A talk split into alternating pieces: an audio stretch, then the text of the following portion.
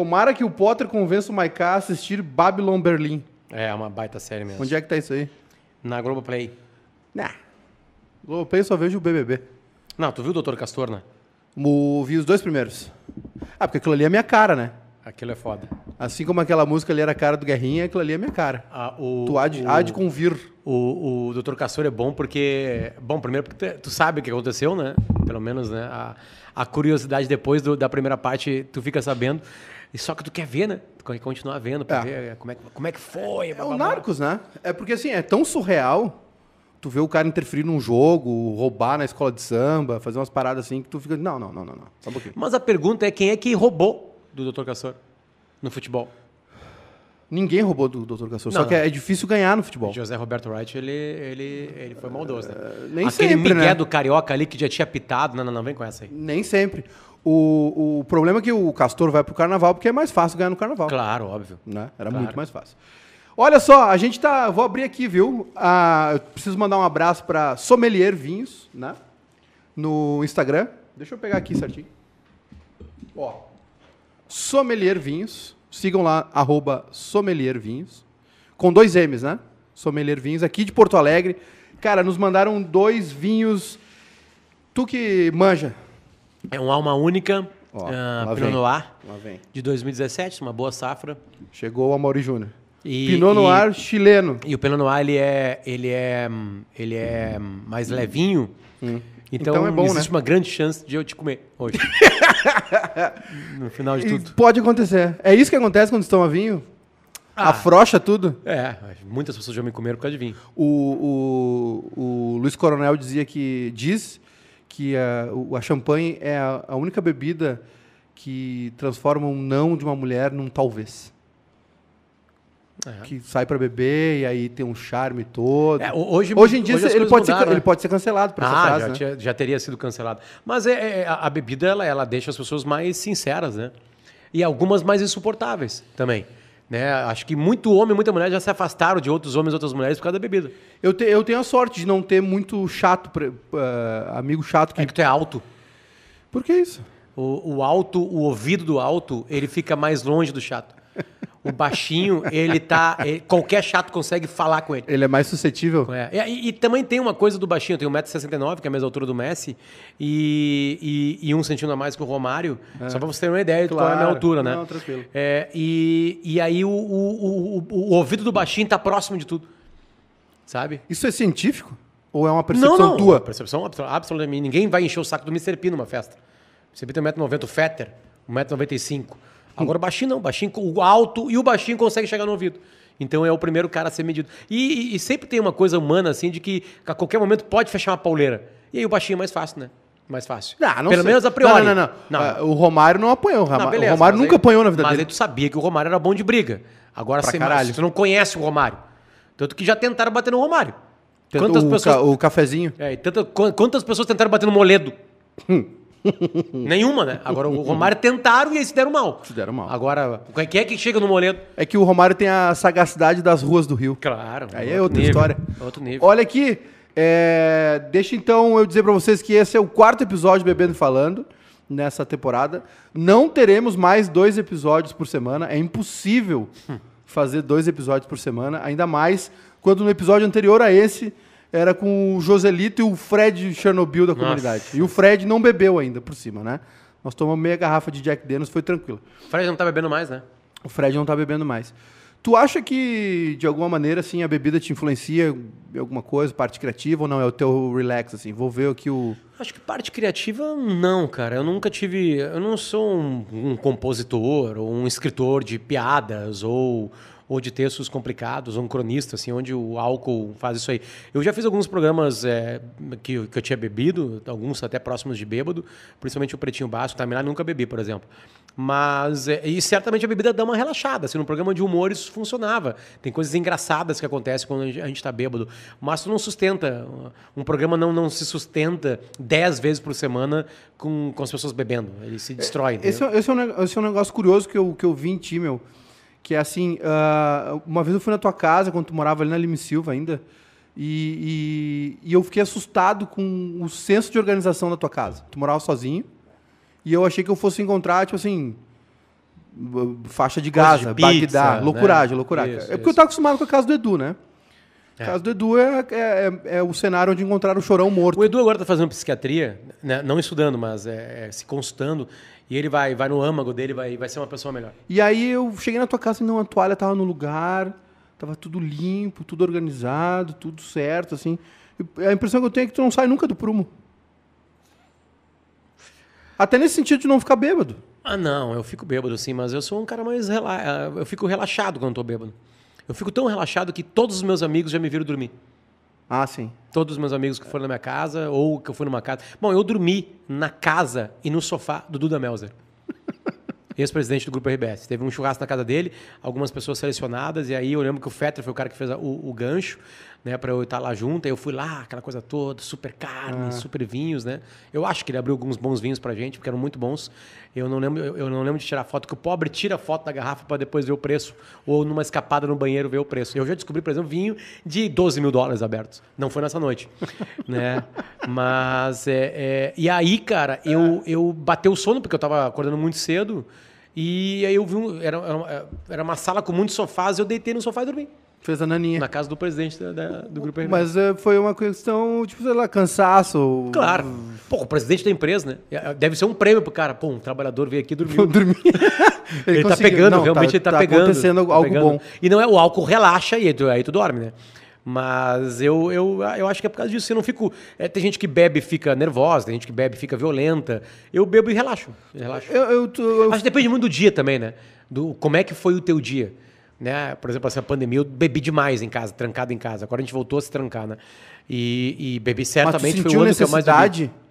Cara, era comodidade e talvez uma fuga, assim. A bebida é- é- de vez em quando é uma fuga. Como não podia sair. Mas é o teu relax, assim, não era algo, tipo, É. eu preciso ou tá Não, foda. relax é ver série, ver filme. Eu tô muito mais tranquilo, né, né Maica? Tipo assim, eu já tive outros relax na vida, que é, sei lá, é, é, em alguma época era, era jogar bola quando era adolescente. Depois pra cá era acabar logo a faculdade. O relax era acabar a faculdade. Sim. Não ficar pra trás nenhum Não, crédito não, não, meu não, pai. não. Relax, eu digo assim do teu dia a dia e tal. Não, não. Agora se vou sentar, vou ver o. É, é isso aí. Aí, aí a bebida meio que chama, assim, mas também eu tenho, eu tenho uma força pra. é, o meu problema é o seguinte: é, é a- isso é uma coisa muito complicada. Não, vamos, bebe uma taça por dia. Cara, eu, eu admiro. Eu admiro quem demora pra beber. Aham, Que aquela taça fica ali descansando, sabe? Eu, eu fico com um copo na mão. Sim. Isso é terrível. Isso é, isso é mania de, de bebida. Eu bebo, eu bebo rápido cerveja, também. né? Eu bebo rápido também. É a mania do cara da- do interior que a única bebida que ele tira é cerveja. E aí a cerveja tá sempre perto de ti, porque tu tem que beber rápido, porque ela aquece. Sim. Ela, ela, né, aí fica ruim. Então, aí o vinho não é assim. Não, tu, tu não consegue beber com alguém do interior. Tu não consegue. Meus amigos de Pelotas, por exemplo, eu não consigo acompanhar eles É, tomando cerveja. bebem muito, cara. O interior bebe muito. É, bebe- Eu acho que não tem o que fazer, muita coisa, assim. não Certamente. Bom, eu, eu acho que nasceu no interior os 24 horas de bebida. O quê? E os 24 horas de bebida. O que, que é isso? É, é a casa que fica 24 horas bebendo, Uhum. é, vendendo cerveja.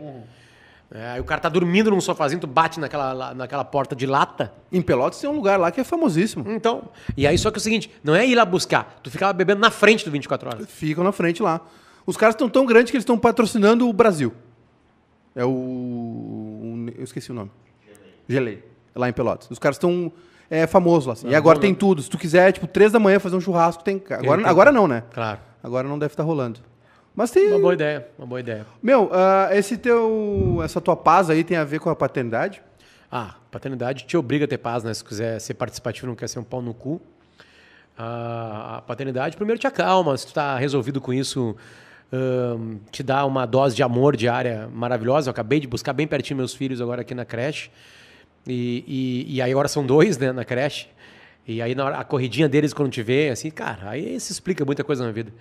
Sei lá, eu tinha isso em outras fugas, assim, sabe? E agora é, a- é uma, é uma fuga de felicidade diária por coisas muito simples, né? Então, tu tem que trabalhar para eles terem um conforto, tu tem que manter esse conforto que eles têm hoje e, e eles te dão essa dose de amor, assim, né? É, eu tenho um de quase três anos, outro de um ano e pouquinho.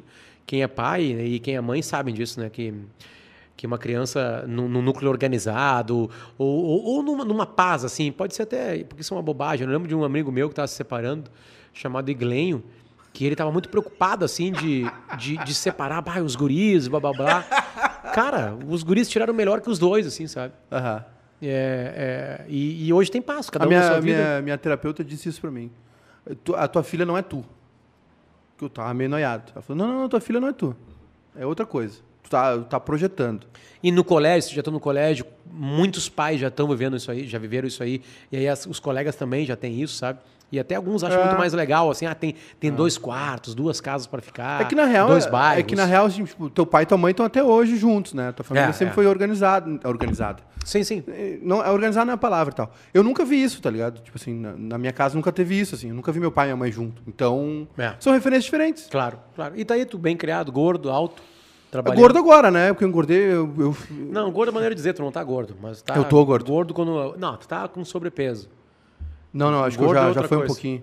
Mas é que foi a pandemia, cara. Assim, eu, eu, eu sempre tive uma pochete, aí engordava e falava, não, tá foda. Quero morrer jogando bola. Eu tô com 82 quilos há 4 anos.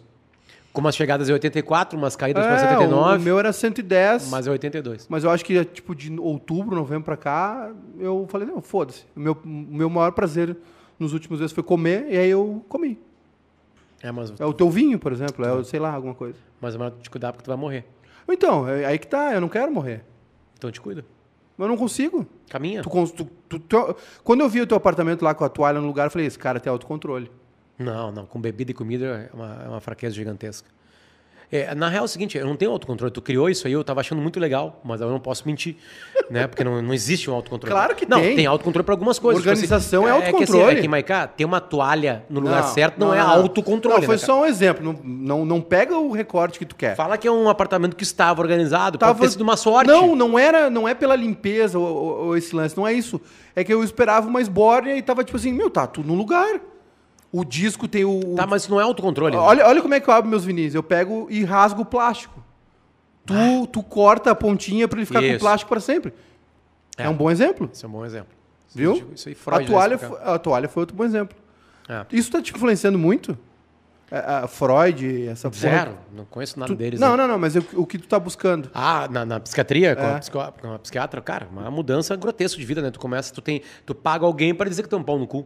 E tu tem que ficar quieto, entende? Tipo assim, tu- e, e, e- e o melhor que não. Não, e o que, que eu sou? Não, tu é um pau no cu. É, e aí, e, e não, e não fica assim, tem a explicação de por que tu é pau no cu. É. E aí tu tá ali pagando, né? E aí tu fica ouvindo, ouvindo assim, puta, fechou, fechou, fechou, fechou. Aí tu sabe, realmente eu sou um pau no cu, vou precisar melhorar.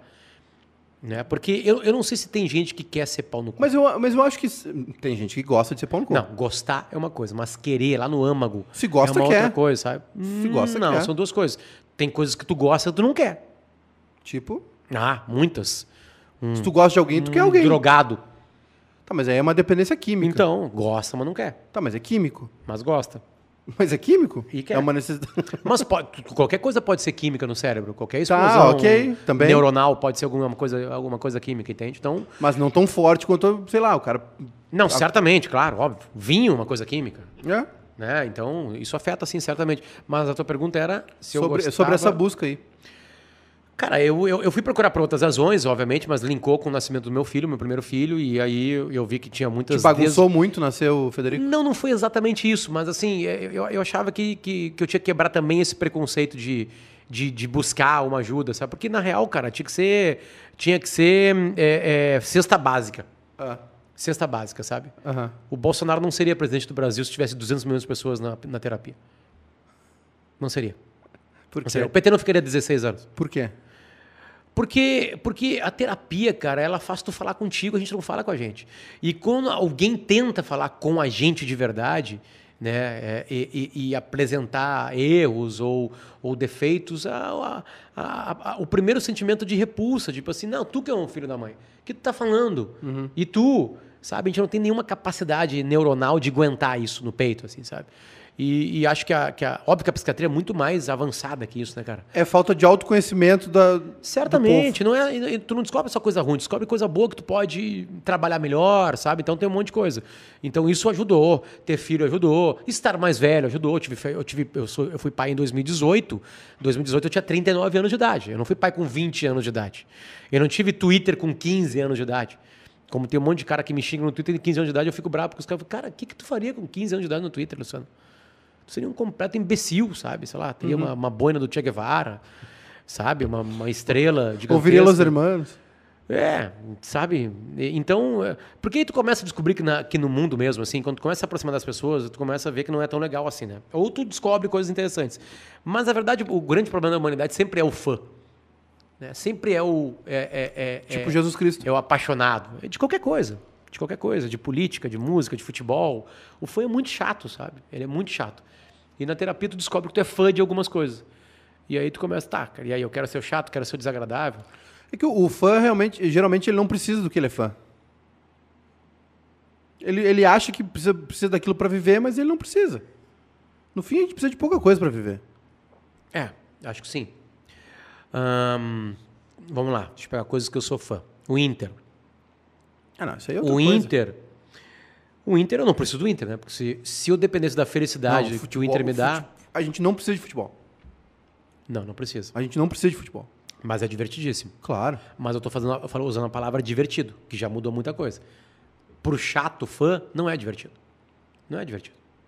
Tem, não tem como ser divertido. O futebol é divertido, mas falar de futebol não é divertido. Depende com quem.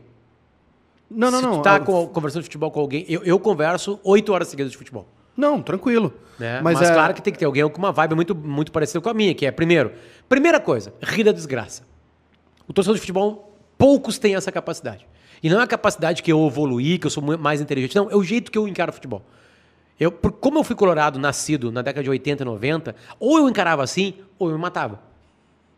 Entende? Então, tipo assim, ou eu achava que rir de si próprio era importante para ser colorado, ou acabou.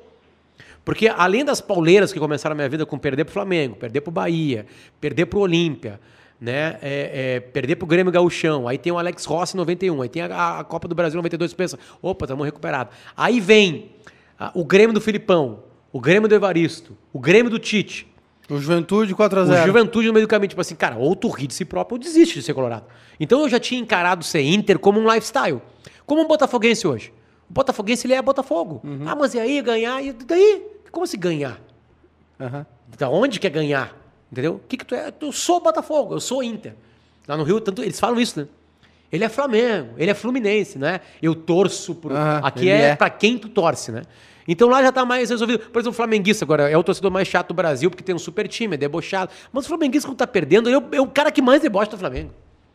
Sabe? O Carioca tem essa leveza. Acho que por ter quatro clubes, por ser um nascedor do futebol brasileiro junto com o São Paulo, acho que isso se resolve mais rápido, assim, né? Porque tu não tem o teu inimigo direto. Não tem, tem a- inimigos. a bipolaridade. direto, é. Apesar de todo mundo odiar o Flamengo, claro que o Flamengo consegue ganhar Eu, mais que os outros. eu, eu, eu amo os quatro clubes do Rio. Eu adoro os hinos, sei cantar todos eles.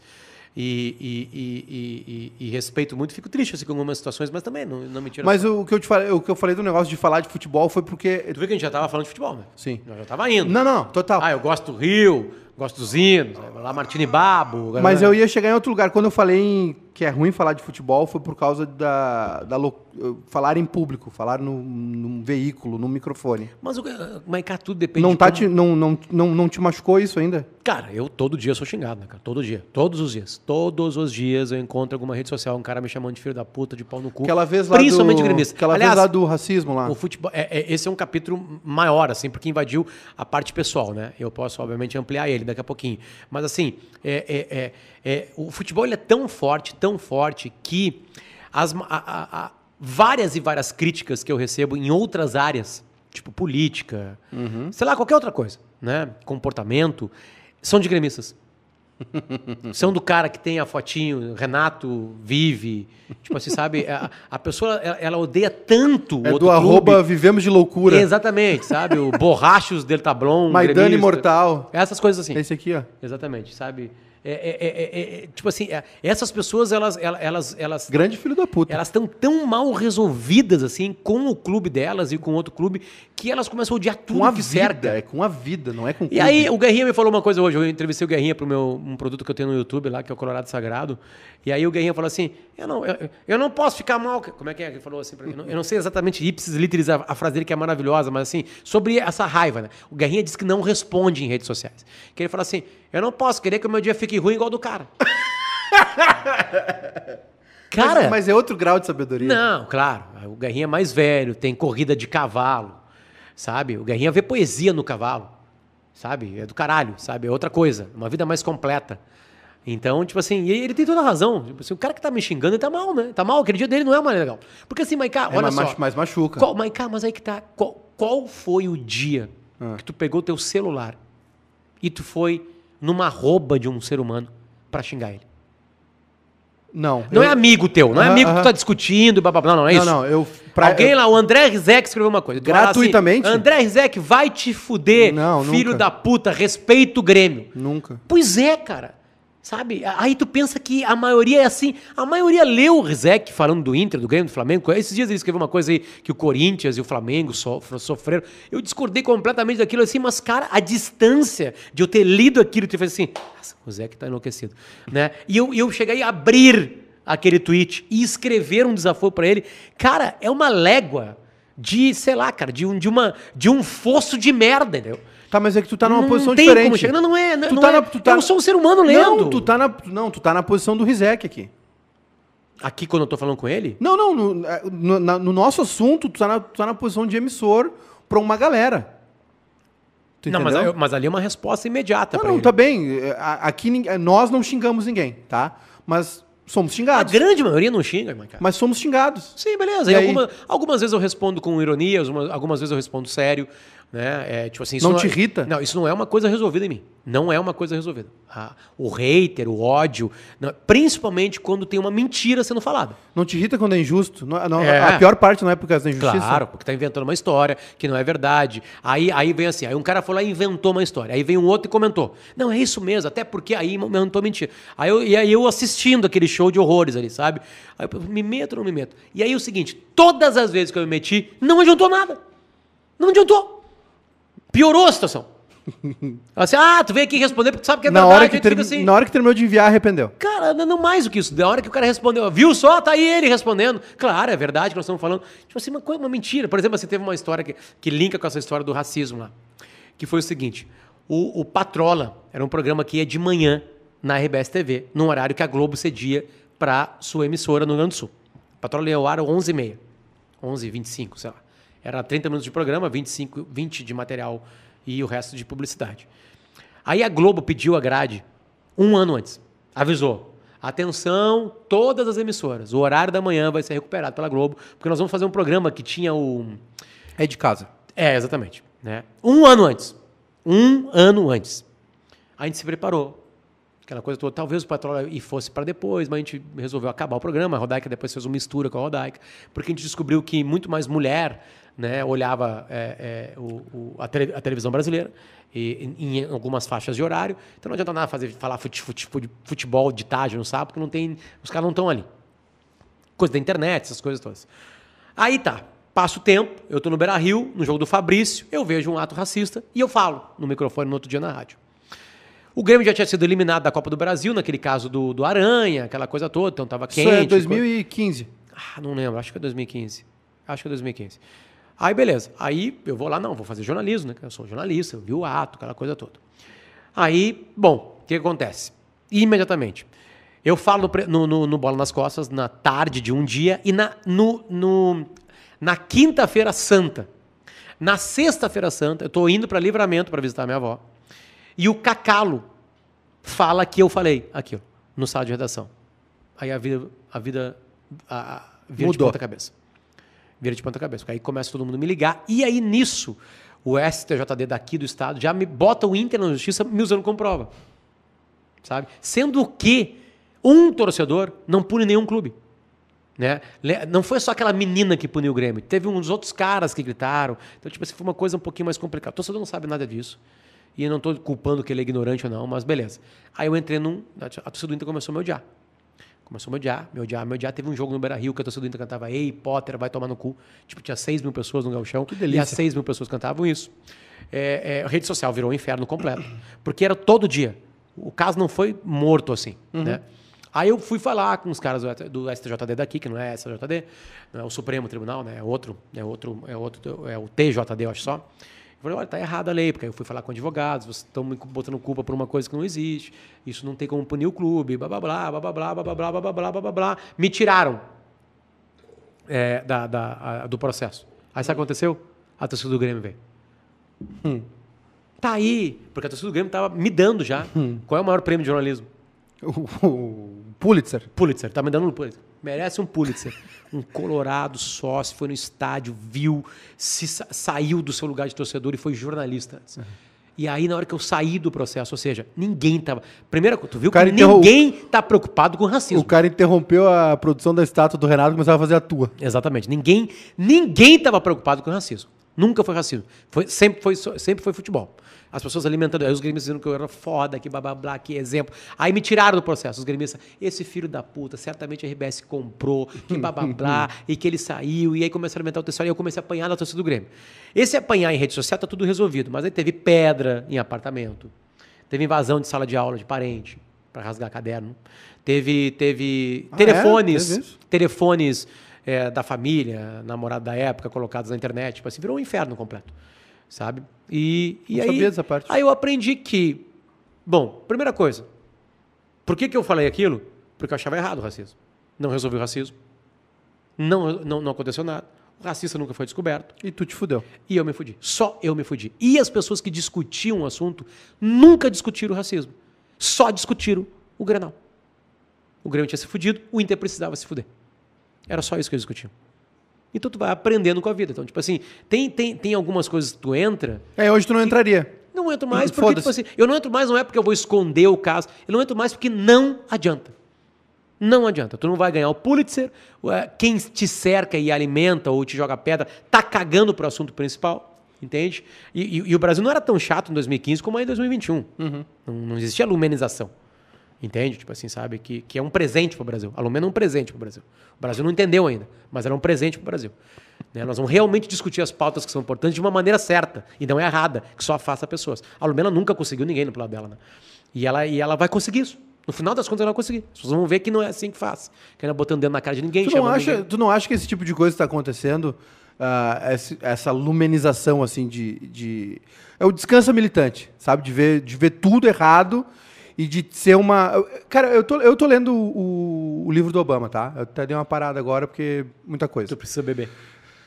Também, é. E aí, cara, o Obama era cobrado pela, por uma parte da comunidade negra, porque lá tem, tem vários núcleos, Vários, né? vários, vários. Os evangélicos, a parte, enfim. Os negros imigrantes, os negros que vieram direto da África. A galera os que era filhos, mais Malcolm X, a galera que Isso. era mais ah, ah, Martin Luther King, né? Pa- o cara que ia pela, pela paz e pela guerra. Enfim, e, e ele era cobrado, e a, e a conclusão que ele chegou, né? O que, que ele viu? Que se ele fosse pela divisão na campanha, ele não chegava ao poder, como o primeiro presidente negro da história dos Estados Unidos, para mudar o que estava errado. Então a- a, tese dele foi unir para resolver. E aí ele teve uma postura na campanha do tipo assim, não, não, beleza, nós vamos resolver, tem um problema aqui, porque ele era cobrado tipo assim, meu, e aí? Tu, tu vai, a tua campanha vai ser isso aí, tu vai ficar falando com branco. E ele, não, eu preciso falar com a comunidade branca. Ele precisa entender o que, que nós estamos passando para que quando eu chegue lá eu faça as mudanças que eu tenho que fazer. E aqui no Brasil é isso aí. Tipo assim, tá, é um caso de racismo, é não sei o quê, é lumena, pá, pá, pá, é um monte de coisa, tá? E a gente tá indo pro confronto. A gente tá indo pro pau. É tipo assim, é, é, é, é o- é aqueles vídeos de cachorro brigando no portão, aí tu abre o portão eles param. É isso que tá rolando, não é? A parte boa de começar a ter filho, que tu enxerga as coisas como elas realmente são. A parte ruim é que é caro pra caralho. Muito, muito. Quando eu grito com o mais velho, que é o que tá, é o mais elevado, que dá pra dar uns gritos. Grito que eu falo assim, meu, ei, não, não, não, tira a mão daí, sabe? Não adianta muito. Não adianta muito. Quanto mais eu levo o tom de voz, mais ele não entende o que está acontecendo. Chega ali, dá uma explicadinha para ele, pode tomar um choque, blá, blá, blá, blá, na tomada, existe uma chance de ele entender mais. Não é um exemplo perfeito porque ele não entende ainda algumas coisas, não tem noção, nunca tomou um choque, sabe? Um choque... Mas ele do- precisa saber que não é por ali. e aí, quando tem jeito, tu atende. O que, que precisa ser mudado? A consciência de muita gente, certo? Eu acho que a gente aprendeu muito. Porque agora foi todo mundo solto no- no- na mesma sala de aula e tá todo mundo gritando. Exatamente. Quando tu grita, a chance de, tu- de tu ter sucesso no que tu quer, que é que tenha menos racistas, menos machistas, menos homofóbicos, diminui. Ah, mas Potter e as revoluções, e, e- e- quem um dia saiu e queimou sutiã para votar. Não, beleza. A- a- acontece isso. Isso acontece, isso faz parte. Só que o dia a dia, Cara, tu não, tu, tu, o o descansa militante, a frase é perfeita, porque tu não consegue ser um militante todo dia. Tu cansa e daqui a pouco tu abandona a causa. Então tem que ter inteligência para lutar. A gente discute muito no grupo de WhatsApp e tu participa, que na real não é o que, é como. E por incrível que possa parecer, a Lumena está mostrando o como é errado. É isso. É o, o jeito de se lutar. Tu vai pegar arma, tu vai matar os teus amigos racistas e machistas, tu vai dar tiro, tu vai cortar dedo, tu vai colocar arame, arame farpado na uretra. Não, tu não vai. O que, que tu vai fazer? Tu vai, tentar, tu vai ter que tentar mostrar, ah, mas tu é muito bonzinho, não adianta. Então, beleza. Tá, bom. mas aí, e agora que misturou tudo? Agora que mostrou Embolou tudo, tá tudo. todo mundo cansado, vai dar uma, né? Quem é que resolve a parada? brigaçada. Eu acho que o tempo resolve, Maiká. O tempo, cara. Mas não resolve nunca. O tempo, Ma- Maiká, tu era racista, machista, homofóbico e, sabe, com, com 10 anos de idade. Eu era. O tempo passou, a gente aprendeu. Entende? Quase toda a revolução, tem poucas revoluções que depois da revolução as coisas andaram. Pouquíssimas na história. Entende? Sempre quando tem algum ato de violência, a, a violência fica no ar. Sabe? É aquela história do. aquele cara, não lembro o nome dele, que é o, o Luiz Fernando Soares, acho que é. Luiz Eduardo Soares. Ele escreveu um livro chamado Rio, que ele se encontrou um dia com três chefes do tráfico do Rio de Janeiro que brigavam. Né? E ele chegou e falou assim: cara, vocês ganham milhões de reais. Por que, que cada um não pega, fez, doutor Castor, cada um, cada um pega milhares e milhares de consumidores aqui nessa região, nessa região, nessa região. Tem 10 milhões de pessoas no- em volta do Rio inteiro. Sabe? Cada um vai ser milionário. Para que, que tem que ter metralhador e se matar? O cara, ah, mas aí não tem graça. Os caras responderam para ele. Pô, pô, doutor, aí não vai ter graça. O legal é a subusa equipadinha com cartucho musical de Ah, batucada nós digital. somos. Nós, Então, tipo assim, aí que tá, Maica, é, é aí que tá. Não, tá- não, tá- nós somos predispostos ao, ao conflito. Não, eu acho que tem que tem, tem coisas que são indignantes realmente, entende? Tem É, coisas que te indignantes. Aquele gordo lá naquele condomínio em São Paulo maltratando aquele entregador, sabe, sendo racista, sabe? Aquilo é indignante. Tu olha aquilo te dá nojo, mas aquele gordo, sabe? Aquele gordo, sei lá se ele foi preso ou não foi preso, mas tipo assim, aquele gordo, e- ele é um doente mental. Sabe? Ele é um doente. Ah, mas aí o cara foi lá e contou uma piada que tinha loira. Ele não é aquele gordo, entende? Sabe, tem que ter um pouquinho mais de, de, de, de perspicácia de entender o que é o que não é. Ah, mas aí contando piada de loira todo dia, tu vai, vai, vai, vai ser o machismo para. Cara, tem menos piada de loira. Tu começa a se dar conta. Eu vivo de contar piada há 14 anos. Tu começa a se dar conta que não tem mais graça. Sabe? Tu começa a entender. Hoje, de novo. Não voltar- adere mais, não Voltar de novo. mais. Eu perguntei hoje pro Guerrinha que tu não faz. Eu não conto mais piada no sala porque não adianta, entendeu? Os caras não conseguem mais separar o que é piada e realmente tem algumas piadas que não tem mais graça. Acabou. É, tem uma, a evolução está acontecendo. O mundo está melhorando. Só que a gente acha que vai acordar um dia e vai estar tudo resolvido. E não vai estar. Ah, mas é muito fácil para ti ser um branco, homem, heterossexual e não pobre estar falando isso. Realmente, é muito mais fácil. Porque eu não tenho nenhuma dor. Eu não tenho nenhum preconceito. A minha vida é normal. Normal. Não tenho, não tenho Ninguém nenhum te- lugar. ninguém te persegue. Sabe, o único lugar que eu chego que eu sou mal recebido é geral do Grêmio. é o único lugar. Acho que não. Não, é, Só num dia de Grenal, talvez. é. Um dia eu tô chegando na, na, na, na, na arena pra, pra trabalhar num Grenal e um gremista passa pra mim, e aí, veio secar? Eu disse, não, eu vim torcer, hoje meu time joga aqui. Sabe, a cabeça do cara é tão doente em secar que ele não se deu conta que meu time ia jogar aquele dia lá. Não, não, eu vim torcer, cara. Olha só, o. Tá, ok. Deu 2x2 o Grenal. É o do Rafael Moura, aquele? Não, do o Rafa Moura Inter ganhou. Ah, é o do, é o do Inter na B. Na chuva. O Inter tá na B. É o único Grenal de 2017. É, né? Só teve um Grenal aquele ano. É, foi, foi um gol no. O Grêmio mais tomou uma virada gol do Robertson. E do, Dois do- e do Brenner. É. Que merda. Nessas horas eu fico brabo. O único Grenal com o Inter na Série B é o Grêmio empata. Na arena lotada. E jogando bem. Ô, mas assim, meu, a questão, essa, voltando a esse lance aí. Porque, cara, a questão é o conflito, tá? É que assim, se misturou todo mundo, todo mundo tinha essas paradas todas, e, e- mas ninguém se conectava. A gente se conectava, tipo assim, na sala de aula, no trabalho, na família, no bairro. E agora tá todo mundo falando entre si. É uma grande. É um grande boteco, alguns estão bêbados, hoje outros estão de cara, outros são da igreja. E fica esse bate-boca sem fim. Só que assim, ok, eu, eu entendi onde tu quer chegar. Só que quando tu tá sentado ali vendo o Jornal Nacional e aí falta a vacina, aí falta o respirador É em é- Manaus. Isso é uma outra coisa. Não, ok, mas é que no fim isso está acontecendo por causa disso. Tu, tu- tu entendeu? Ah, Se, o- se o Brasil fizesse terapia, o Bolsonaro não era presidente.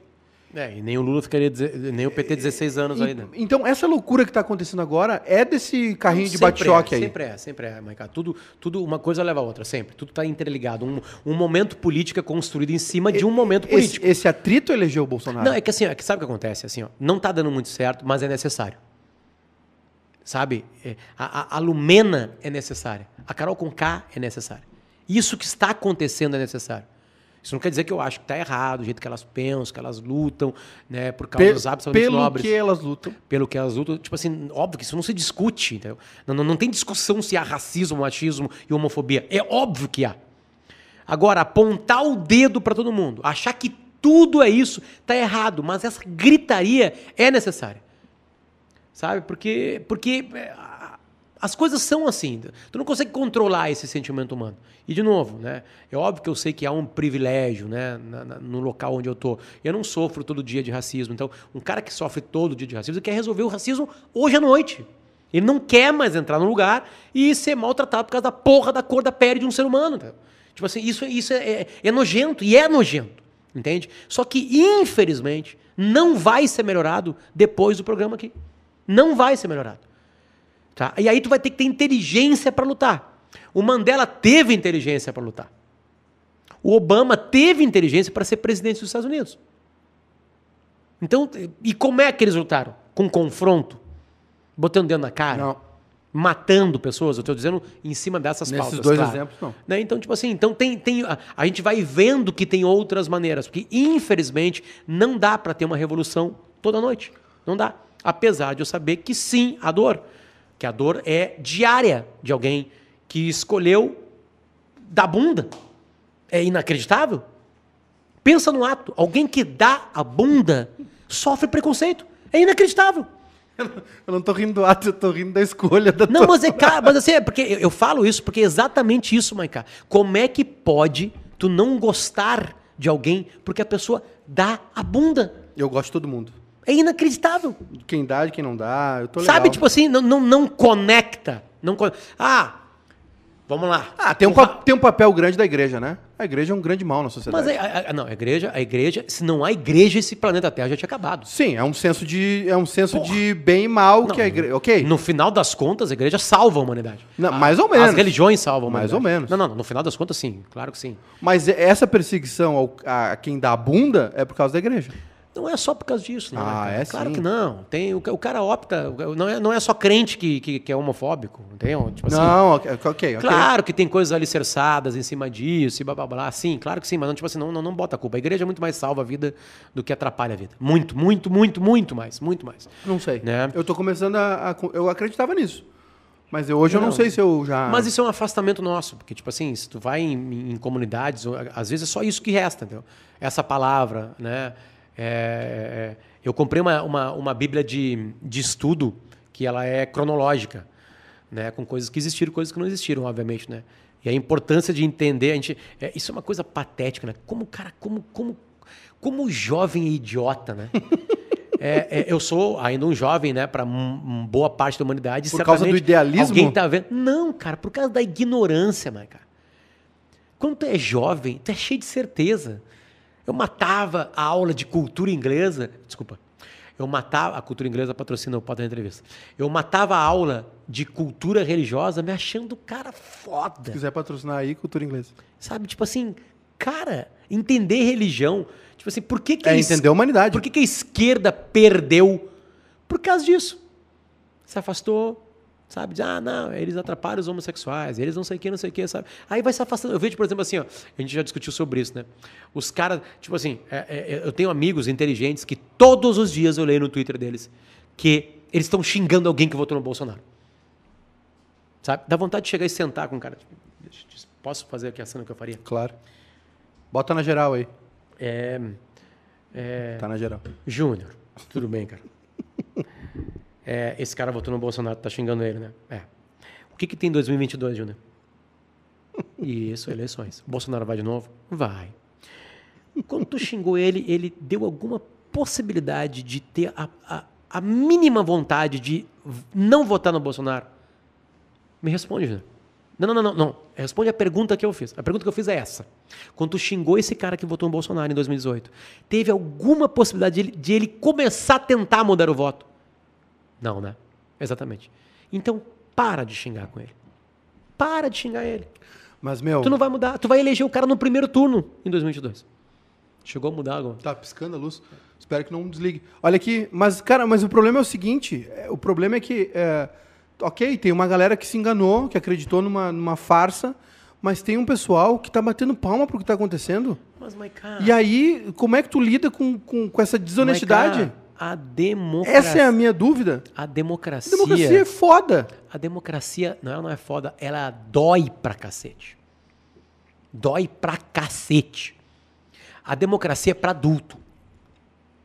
Nem sempre. Não, ela é pra adulto. Suportar uma democracia é ser adulto. É a menos pior da- dos regimes. Não existe uma outra possibilidade. Não existe outra possibilidade. Não existe Concordo. possibilidade. Não, tipo assim, pergunta pra alguém que não vive numa. Total. Pergunta, pergunta. Não, Não, não, não. há outra possibilidade. discuto isso. Tem gente melhor que a gente numa ditadura. Só que eu fico puto porque tem uma galera que defende isso. Mas também faz Que bate parte. palma Maiká. pra isso. Mas, Maiká, faz não, parte. Mas, Potter, não pode fazer parte da democracia. Tá, mas tu quer o quê? Não, não, calma. Não pode fazer parte da democracia. Tu tá num país de 200 milhões de pessoas, ter dois médicos demitidos no Ministério da Saúde e ter um milico no Ministério da Saúde. Não pode fazer parte. Tem, tem que ter algum mecanismo que impeça isso. É que, é, primeira Tu coisa. entende? Eu quero a democracia. Aliás, eu não cogito outra forma. Só que no momento em que tu tá passando por um momento fudido da história da humanidade, vem um energúmeno, corre dois médicos do Ministério da... Cara, é como tirar o, o, o piloto do avião da história e botar o cara que troca o pneu. É a mesma coisa. E a gente vai bater no chão. Tá, mas o que, que a gente tá discutindo? A gente está discutindo que precisa ter mecanismo para lidar com isso. E a gente- Tem eleição? e aí, não, mas, mas aí tem a canalice das pessoas. Não, aí que tá. Nossa, olha só. É, o mecanismo para lidar com isso é a eleição. Sim. O que, que nós estávamos falando? Do Sobre cara que xinga quem vista. votou no Bolsonaro. Mas esse cara não quer ser catequizado, sendo xingado, Maiká, ele não milhões conversa. de brasileiros. Ele não conversa. Maiká, os catequizados já estão catequizados. Já era. Já era. Não, eu acho Já que, era. Já, Eu acho que tem, tem, re- tem- 40 milhões de pessoas. tem que ter reversão. Tem 30 milhões de pessoas que vão votar no Haddad e 30 milhões de pessoas que vão votar no Bolsonaro. Quem decide a eleição são os outros 45 milhões. E esses 45 milhões tem milhões de pessoas que votaram na Dilma e votaram no Bolsonaro. As pessoas não olham política como tu olha e como eu olho. Eu sei. Elas não olham. Elas não olham. O Bolsonaro, se continuar a crise, e a crise vai continuar em 2021, nós não vamos vacinar todo mundo, a gente vai ficar com a porra da máscara, um monte de álcool gel no cu, até acabar 2021, e nós vamos invadir 2022 botando álcool gel direto no cu. Entende? Vai ser isso, porque o governo, ele é terrível para lidar com isso. Ele é terrível. Ele é incompetente. Ele é uma bosta para lidar com uma pandemia desse tamanho. Entende? Essa é a realidade. A realidade é a realidade. Aham. Então o Bolsonaro vai perder a eleição se continuar assim. Porque esses milhões que votaram na Dilma vão escolher uma outra pessoa para votar e não vão votar de novo no Bolsonaro. Entende? É essas pessoas que decidem. E elas não pensam assim, é. Eu te acho muito otimista.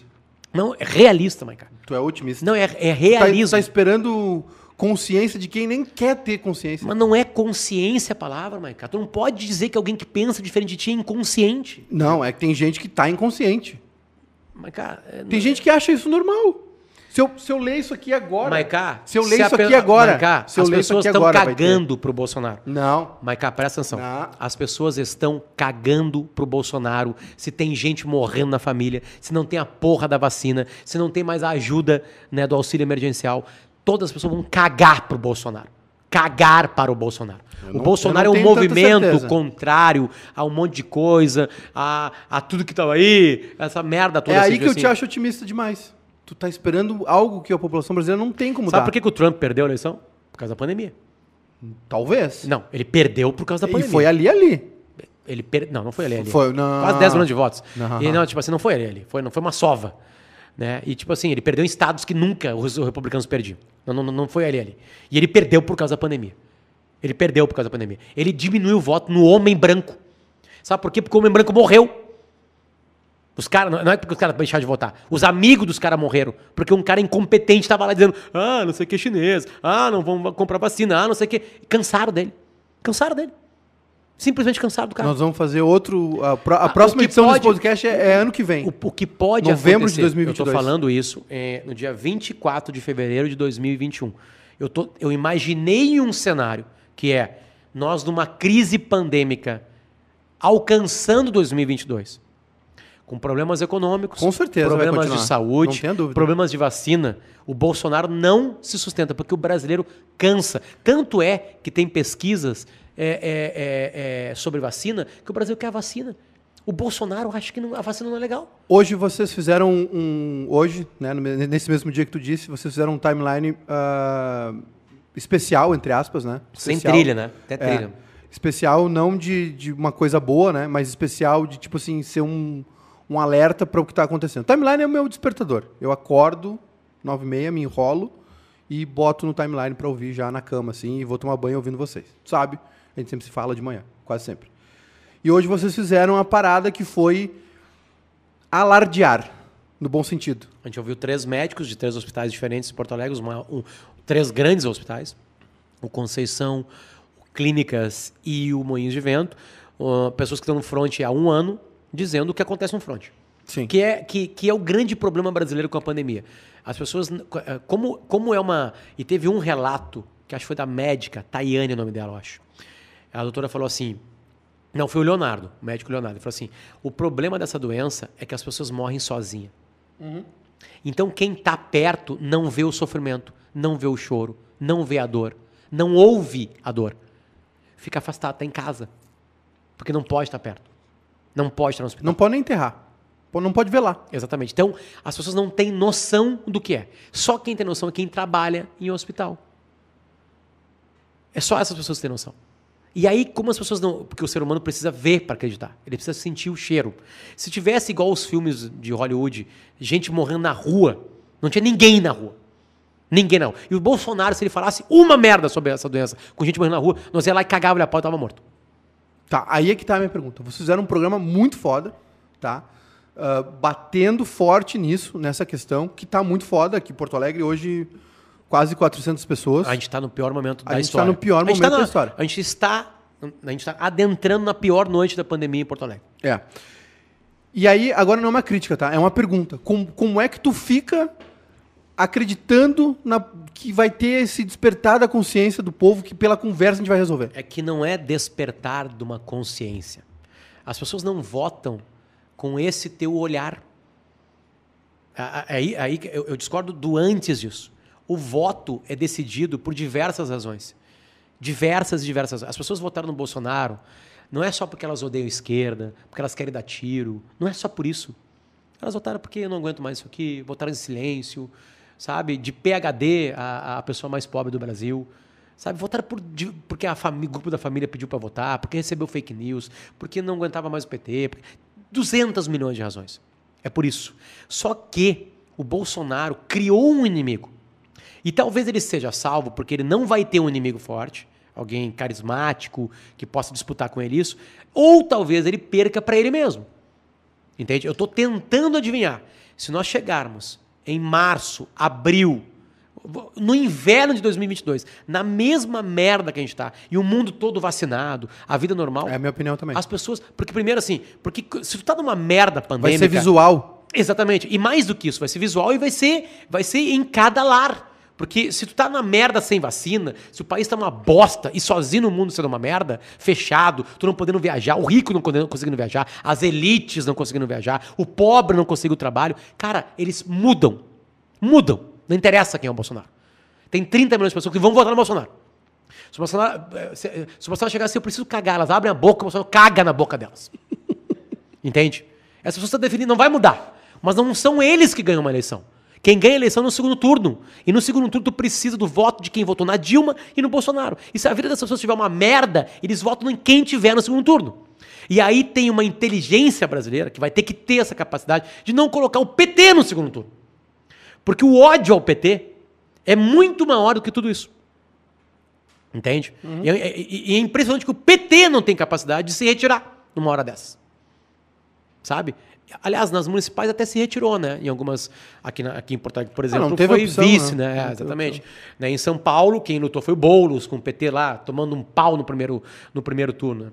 Mas eu falo PT porque o PT teve 47 milhões de votos, foi o inimigo do Bolsonaro. O Haddad realmente é um cara que agrega votos, né? Mas, tipo assim, se o PT chegar no segundo turno, cara, Não, o Had- o Haddad agrega votos, mas aí ele vai pra campanha e diz assim: não, toda segunda eu vou a Curitiba visitar o Lula na cadeia.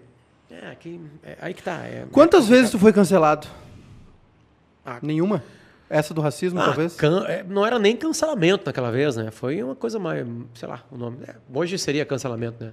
Mas acho que foi um, não, cancelado de, de, de uma coisa de milhares, de, de dormir mal. Não, é- Uma vez, uma vez. Que foi? Essa do racismo. Essa do racismo. Porque ela teve várias fases, né? Ela teve a fase primeiro que a torcida do Inter me odiando. Depois teve a fase que a torcida do Grêmio me odiava. Aí tem os retardatários que não sabem o que está acontecendo e ficam te xingando para sempre. Né? Então é uma tatuagem que tu tem que toda hora alguém te lembra dela. Ah, é, e aí depois teve. Aí o Fabrício deu uma entrevista lá no Cruzeiro dizendo que não tinha ouvido. Aí vem de novo os caras bater em mim. Teve vários capítulos das pessoas batendo em mim. Sabe? Foi tipo os caras agora aí que saiu o Martim Fernandes, fez uma matéria com 17. 18 especialistas que não existem, né? Que não podem ser falados. É, não, nem perto, né? O cara teve um dia de, de, de tweets apanhados. né? Não, não jogaram pedra na casa dele, não descobriram o telefone dele. Né? Tipo assim, é uma, isso é uma bobagem. né? Tu falou do jovem, tá? Que o jovem ah, é idiota. Ele é idiota porque não deu tempo ainda de ele parar de ser idiota. Tu acha que o Nego Di foi muito jovem no BBB? Eu acho que foi. Eu acho que o Nego Di, ele, é- além de ser jovem, o Nego Di tem uma, ele tem uma, ele, ele parte de uma, de uma vida absurdamente brasileira, que é não ter pai, a mãe criar, né? Ele conta uma história, ele foi meu colega, a gente viajou juntos, né? Que a mãe dele tinha, tinha noites que, a noites que ela chegava e ela falava assim, eles moravam numa casa que dava para dar a volta caminhando na casa, né? Uma casa de um banheiro, uma sala, um, dormia no mesmo quarto, né? E aí ela falava, vai caminhar, Dilson. E ele ficava caminhando em volta da casa. Para cansar, para ele chegar, em, aí ele entrar em casa, tá agora, mas agora vai deitar. Para ele dormir, porque não tinha comida. Ah, mas você tá fazendo isso aí, não sei o quê. Não, isso, isso interfere em como tu vê o mundo, né? O, o, o Di tem uma coisa de... Essa é uma cicatriz que não fecha. E, e ele tem uma coisa de que eu preciso, tipo assim, para eu comer, alguém não pode comer. Né? Partia disso. Ele ia nas festas infantis, ele conta uma história que é muito engraçada. Ele ia para as festas infantis ele, e ele queria brincar nas festas. A gurizada toda correndo, Maiká. E ele queria brincar. A mãe dele encostava nele e falava assim: Dilson, se eu te ver correndo e não comendo, eu vou te cagar a pau. Ela falava isso pra ele. Ela, até ele brincava de, de. Ela chegava pertinho, ele tava, ele tava pronto pra fazer uma corridinha, sabe? Aquelas de, de usa em Bolt, assim, sabe? Botar a mãozinha no chão e correr. E ela chegava assim: Dilson, Dilson, vai comer, Dilson. Sabe? Tá. Partimos dessa bagunça. Aham. Tem gente que partiu dessa bagunça e não agiu como ele na casa. Mas acho que o comportamento de como ele enxerga o mundo, de que é uma batalha, que sempre estão querendo fuder com ele, que tem que derrubar uma outra pessoa para eu não ser fudido. Cachorro louco. Eu acho que isso atrapalhou certamente o. Tá sempre ele- mordendo. E acho que tem, também tem um pouco de sorte e azar no jogo. Onde é que entrou o ego nessa história? Em todo tempo. Absolutamente todo tempo. Todo tempo. Todo tempo. Porque vocês vivem numa, re- vi- vivem numa redoma ali, né? Eu já, eu já fui no. A gente andou junto no shopping e, e, e, e aí tava conversando e tava com uma galera falando assim, cara, não dá pra andar no shopping. Não exagera, mas cara. Não, não, não, não, não, não, não, não. Vai te fuder. O, o Nego Di falou isso no, no, no BBB e, e, aí a galera no Twitter. É, não é, sei é, que. Ele tem toda a razão. E aí eu falei assim: é verdade o que ele falou. Ele tem toda a razão. Não pode andar em certos locais. Se ele andar no Guatemi, que tem um monte de milionário ali, ricos, não vão dar bola mesmo. O, o, o Di, ele é perseguido pelos fãs e pelos seguranças. Sim. Né? Ah, ah, o que acontece é que, tipo assim, é verdade isso, é realmente verdade. Até porque ele tá. Não, eu posso é- falar, eu é- vi. é- ele estava e está ainda, né, com um, super personagem, né? O Nego Di é um grande personagem do Rio Grande do Sul de humor, com o humor dele. Ele tem um milhão de seguidores fazendo humor no, no- no Instagram. Isso é muito complicado de se acontecer aqui Tinha um no. pouquinho mais. É, ele chegou, quando ele entrou foi para 1,3, eu acho que agora voltou até para 1,3. Caiu para 1,2, agora foi para 1,3. Mas vai- a, a vida dele vai acontecer. Porque ao mesmo tempo que as pessoas cancelam, eliminam, elas já começam a se soltar um pouquinho mais, já começam a ver Já que. o- foi. Aí o cara pede desculpa, vê que tá errado. O cara se enxerga um pouquinho, é, eu também já fui assim algumas vezes, sabe? Então, tipo assim, é, é, de tanto cancelar, o cancelamento não vai servir para mais porra nenhuma. sabe? As pessoas vão pedir para ser cancelado para aparecer, para dar guinadas na vida. Vai ter gente mentindo coisas fortes para ser cancelado, para aparecer. Tu vai ver. É. Não, eu acho. Eu, Então eu acho, acho que o jogo dele foi errado porque ele, obviamente, não entendeu, mas acho que faltou, faltou uma formação de entender quem são. Porque ele tava achando que, que o Big Brother era um jeito de, de, de ter que lutar com quem tá lá dentro pra ganhar. Sabe? E as pessoas esquecem, tipo assim, a Carol com K esquecia que tem uma câmera e um microfone nela todo tempo. Então ela falava uma coisa pra um, depois ela chegava e falava pra outro. Tipo assim, cara, não tá. Não- esqueceu que já falou uma coisa diferente, tá todo mundo vendo lá fora, uma coisa meio, meio louca, assim, sabe? Mas assim, eu acho que é isso, assim, o Di vai. Tomara que ele aprenda. Eu falei com ele algumas vezes, a gente entrevistou esses dias ele no timeline. Ontem, aliás, a gente entrevistou ele. E, tipo assim, aparentemente ele tá. Vai lutar com o humor dele, vai fazer o show 98% cancelado. tu acha que ele se abalou? Acho que sim. Eu falei com ele na, na- no outro dia é, e ele tava bem mal, assim, tipo assim, tava... E falei com pessoas próximas dele também, ele tava... O susto, assim, foi muito grande, porque é, uma, é um cancelamento nacional, né? Uma, é uma rejeição de, do Neymar. O Neymar te odeia, as atrizes da É, Globo foda, te odeiam. foda, e o Di foda. sempre quis ter é, essas pessoas por perto, sabe? E, obviamente, há uma sacanagem de procura de coisas antigas. Todo humorista do Brasil Ah, já tem falou uma filha da merda. putice, não, né? mas não só. Eu, eu, eu vou te falar, tá? Hoje circulou um vídeo no Twitter, eh, né? O, o Júnior mandou lá no nosso grupo do WhatsApp.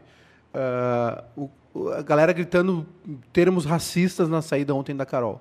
Ah, eu vi isso aí. E eu falei, tipo, No, né? no prédio, né? É. Prédio. E eu falei, eu falei não, falei até, cara, eu larguei o Twitter porque, né, enfim, já falei. E aí, sim, eu Bah, eu quero te informar, então, que tem um cara com a tua senha. tenho cara com a mesma. Não, aí eu voltei, eu, porque assim, Com 75 tweets por dia. não, não é 75. Mas aí o que eu falei, eu preciso divulgar minhas paradas.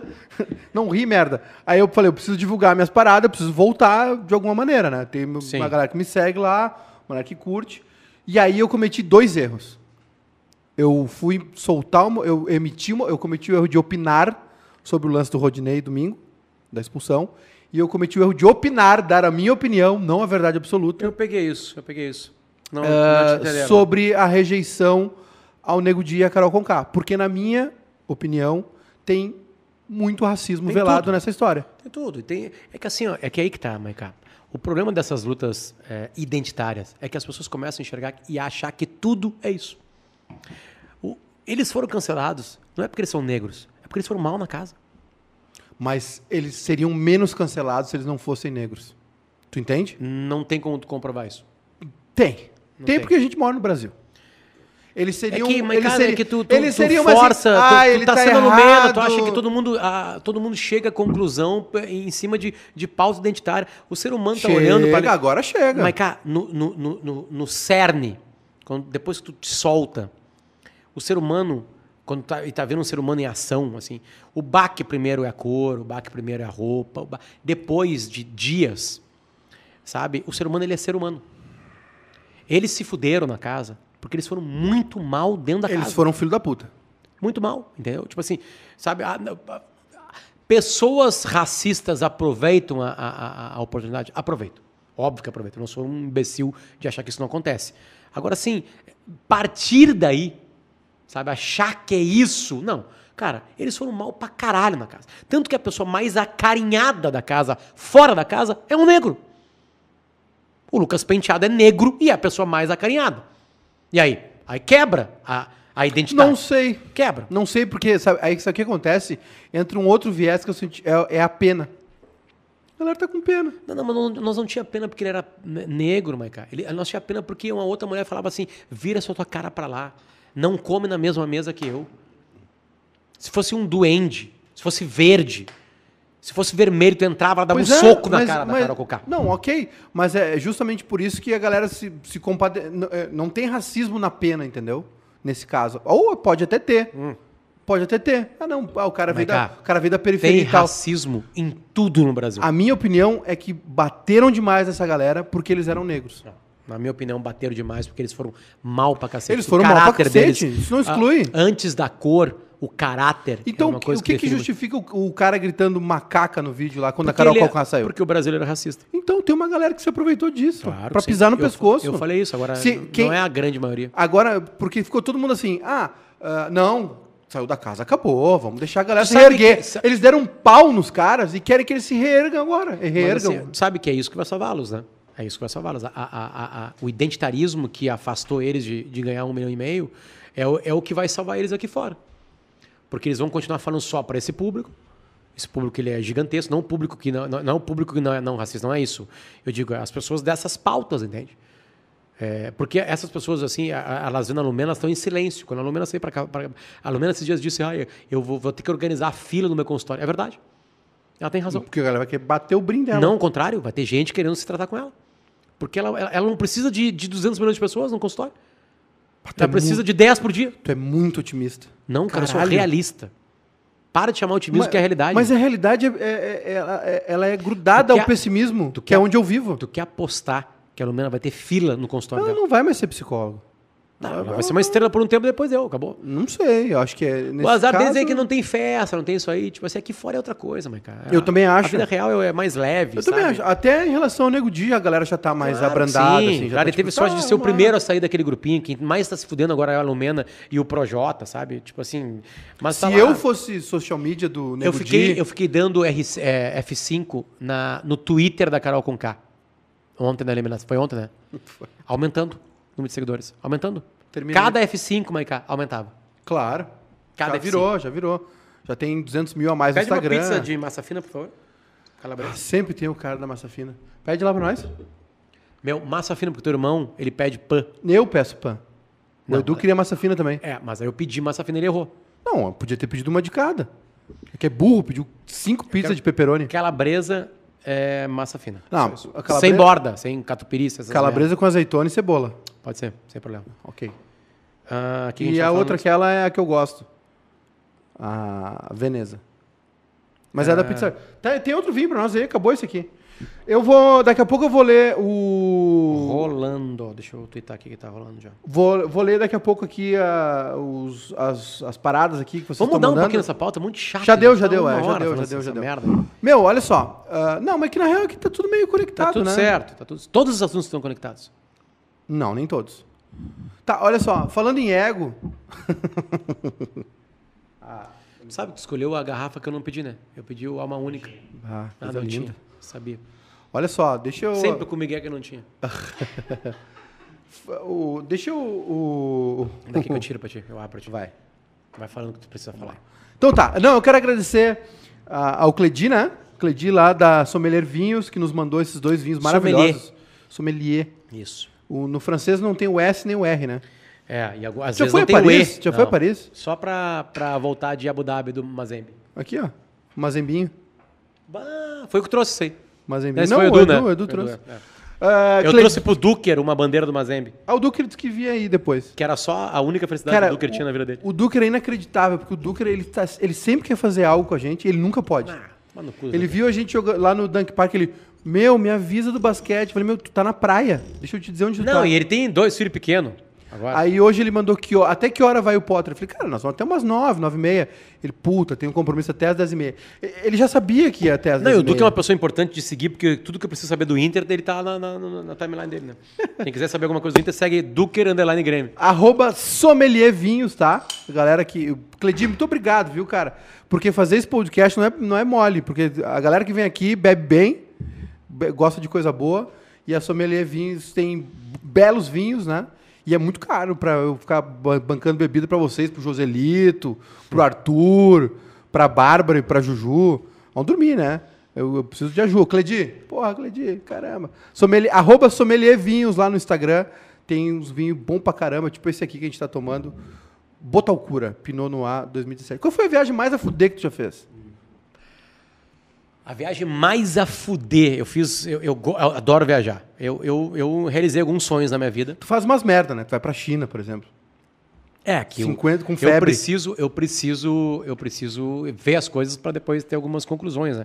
E é uma mentira, né? Como é que tu vai avaliar a China se tu for em Pequim, Xangai e Xi'an? É a mesma coisa que o Brasil. O cara vem pro Brasil, ele vai em Cuiabá, Porto Alegre, Curitiba, e o cara pergunta: e aí, meu, como é que é o Brasil? não, é o Brasil grande é pra caralho. assim, blá blá blá. Porra nenhuma. Essas- essa- alguns bairros dessas cidades são assim, mas tu nota uma, uma diferença de Xangai e Pequim, por exemplo. Sabe? É, mas assim, cara, eu realizei um sonho que foi é, a, a primeira Copa que eu trabalhei na África do Sul. Foi tipo assim, eu tava indo para ver, sei lá, Argentina e Alemanha no estádio caminhando, 4 a 1. credenciado. E, e aí eu tô indo assim, aí tu, aí tu, tu pensa na tua vida, né? Tipo, caderninho, pintava as, pintava as bandeirinhas do amistoso, Itália, Brasil, Revista o Placar. nomezinho, lugar, as placar, que tu pegava a mesada pra comprar placar e não Playboy. Então o futebol era mais importante que a punheta, né? E então, tipo assim, aí tu tá numa Copa do Mundo, tu tá ali. Tu tá com uma, camba, uma, uma, uma bancadinha, tipo essa aqui, com uma televisãozinha, sabe? Com, com Coca-Cola liberada. Galvão ali. Exatamente. Então, tipo assim, então eu, várias, vários momentos eu tava chegando no estádio, caminhando em volta, trabalhando, tirando foto, assim, e eu chorava de emoção. Então foi uma, uma, uma- coisa mágica. Mas Eu- trabalho, né? É, é trabalho, mas eu, eu, eu consigo nessas viagens. Como a minha pauta não é tão dura, eu consigo me divertir. Porque as minhas pautas também são um pouquinho diferentes quando eu vou nesses locais. Não precisa assim. fazer o treino, não precisa ver quem tá machucado. Ah, Eu até acho legal esse ambiente, mas não é o que me obriga. A empresa não me manda para isso, ela me manda para eu ter um olhar um pouquinho diferente. Aliás, todas as copas que eu trabalhei foi para ter um olhar diferente. 2010 foi para isso, eu criei uma, uma coluna na Zero chamada La Copa. Né? E, e aí depois persistiu na Copa de 2014, a gente fez o La Copa aqui. Aí em 2018 na Rússia eu fui também, então era para mostrar uma, uma outra Rússia, blá, blá, blá. beleza. Dito Ó, isso, o Alisson Werner mandou um superchat aqui. Show de bola teu trabalho, Potter. Acompanho praticamente todos os timeline, tuas entrevistas, Pretinho. Só te mandou um abraço. Obrigado, cara. E e então, mas assim, é, Tóquio e Nova York são, são momentos brilhantes na minha vida. Nova York eu já tive três vezes e, e sempre foi mágico. Caminhar por ela, sabe? É uma cidade. pá, eu sou apaixonado por isso, assim. É, mais do que natureza, sabe? Eu- e Tóquio, cara, e o Japão. Pá, é, Eu, eu tava na- no time da RBS que iria para a Olimpíada no ano passado, né? Esse ano não tenho a mínima ideia do que vai acontecer. Aliás, a gente nem tem certeza absoluta de que vai acontecer a Olimpíada, né? E quem vai poder entrar, talvez só Se, se jornalistas. sair a né? Olimpíada, vai ser na, na força bruta, né? Tá É, foda. é. Então, então é, Tóquio foi, foi uma coisa por causa também do japonês, em Shibuya, sabe? Pá, é foda.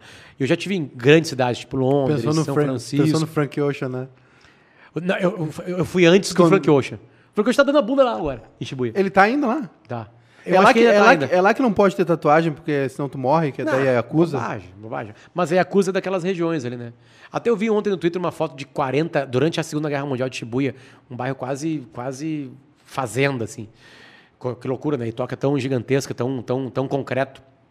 Mas é uma viagem mágica. assim. Então, olha só, eu falei África do Sul, com todas as cidades é, que eu fui, e Cape Town é a cidade mais mágica de lá. Apesar do Museu do Apartheid é, ficar em Joanesburgo, eu lembro que. Sabe como é que eu, a- era, pelo menos era na época da Copa do Mundo, a entrada no Museu do Apartheid?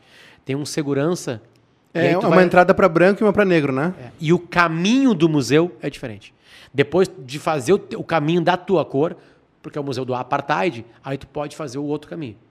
Mas tu tem que fazer o teu caminho. Então ele, ele já te mostra como é que é, sabe? E mágico. Foi, eu fiquei cinco horas lá.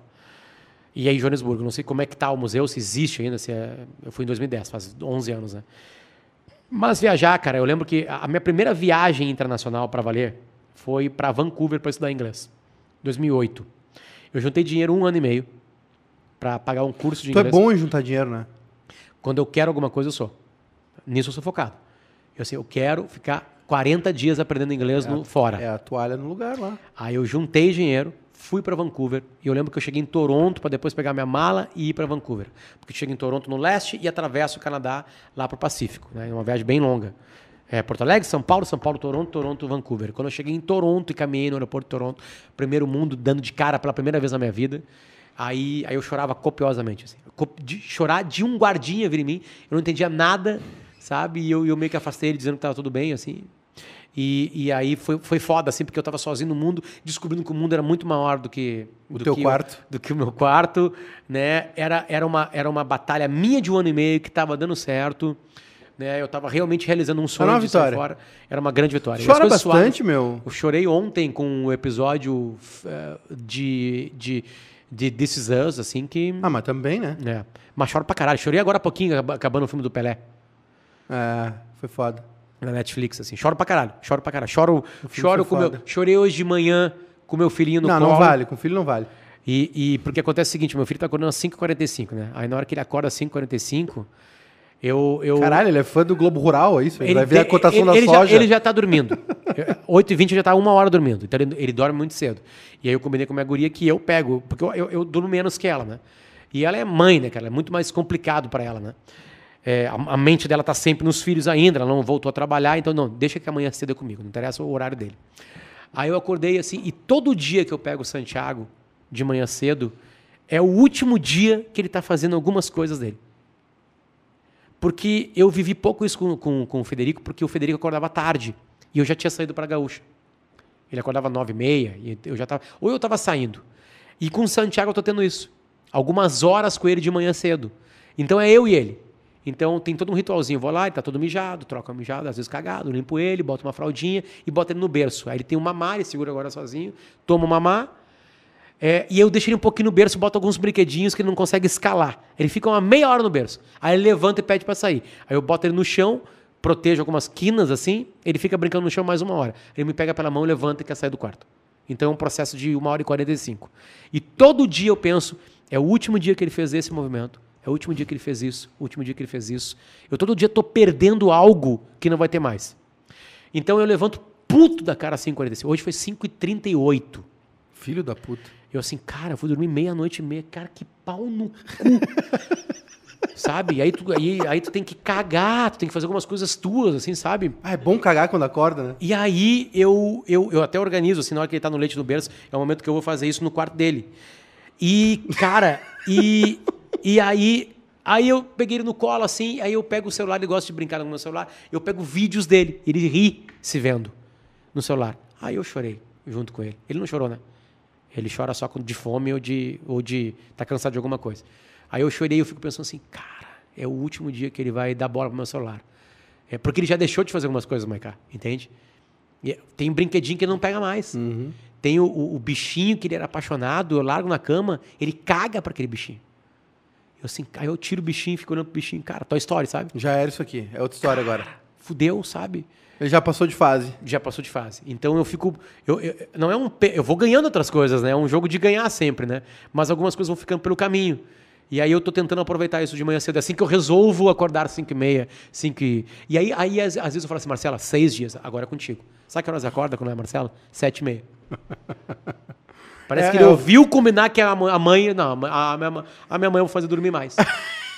aí eu acordo antes dele, entende? Eu estou aí, e ele dormindo, de bunda para cima. Sabe, no dia da Marcela. É o cara que trabalha, acorda cedo para trabalhar a semana toda, domingo acorda nove da manhã. Naturalmente, desperta é, mas sozinho. Mas por que eu tava falando dele? Porque eu perguntei se tu chorava. Ah, mas sim. é que chorar com filho não vale. Eu, não, quero, eu quero outro choro. e nem tudo, com decisões também. Chora por tudo. Tava no Rio de Janeiro, chorei lá no Copinha com o Inter, antes de entrar em campo. Choro por qualquer propaganda. Choro muito com cinema, série, choro pra caralho, choro mesmo. Eu sou um chorão. Tu imaginava isso, cara? Tu tá com 40. Sou 79. Vou fazer 42. 42, sossegado, com dois filhos, era isso que tu queria, assim, era. Eu tu queria, ter, tu eu, queria ter filho? Queria, sempre quis. Eu sempre adorei criança, criança dos outros, sempre amei isso. Uh, e, né, obviamente, tu tem que encontrar uma pessoa especial, como eu encontrei, e, e aí ter a vontade de ter criança, ter uma organização. Eu estou longe de estar folgado financeiramente, né? Eu, eu, eu, trabalho e eu tenho muito conforto, mas assim, de me jogar para trás. Trabalho pra caralho. Trabalho bastante, mas eu gosto do meu trabalho, então isso é uma coisa interessante, né? Eu curto o trabalho. Por exemplo, assim, o Potter Entrevista, eu não ganhei um real com ele. Um real com ele. Mentira, porque agora está no YouTube, eu estou ganhando uma graninha pequenininha, mas que paga um colégio de uma criança. Mas é mentira, porque eu tenho que pagar a Bárbara e o Johnny que editam. Então, na real, não ganho porra nenhuma. Eu tiro de outro lugar. né? Mas que bom que tá dando uma graninha ali, né? Pra eu poder pagar os guris. O, a Bárbara e o Johnny que editam uh, o Pota Entrevista. O Era Uma Vez no Oeste é um puta de um encontro com os guris, com o Marcão. Nós vamos chegar lá, nós vamos chegar lá, segura. E, e, e, e é de graça. Uhum. Nenhum de nós ganha. Tá, mas o que, que a gente ganha? Dinheiro? Não, nenhum. Mas a gente ganha o um encontro, ganha ver a série, ganha estudar o que foi falado ganha ouvir o que escola estudou, ouvir o que o Marcão estudou, que são dois caras iluminados, né? É, então, então tá na hora agora de, de, de o meu labor dar dinheiro, entende? Eu estou numa movimentação na minha vida profissional que, que eu quero ganhar mais dinheiro. Eu quero que, que, eu, que eu faça de dinheiro. Eu posso falhar miseravelmente, mas eu tentei ganhar. Então eu preciso fazer isso. Eu preciso ter algumas liberdades, sabe? Acho que o grupo RBS está entendendo esse momento e todos os grupos de imprensa estão entendendo, porque antes tinha uma coisa de exclusividade, sabe? A gente está muito conversando, eu estou sentindo uma, uma, um, um, um grupo bem, bem, bem Uma vibe boa. fresco para lidar com isso, assim, porque é inevitável, entende? Cara, é. Então é se acho que É se é adaptar ou interessante. morrer. Eu preciso agora ganhar mais dinheiro. Eu quero ganhar mais dinheiro. Empresas, né? é, venham em mim, Hum. vamos ter ideia junto, né? Vamos ser capitalistas, vamos ter lucro, vamos entregar coisas interessantes na internet para as pessoas consumirem, sabe? Vamos, vamos fazer isso aqui é uma coisa interessante. Tá, tá divertido, cara. Eu, eu tô muito feliz. Eu tô, Óbvio. eu tô recebendo muita mensagem, velho.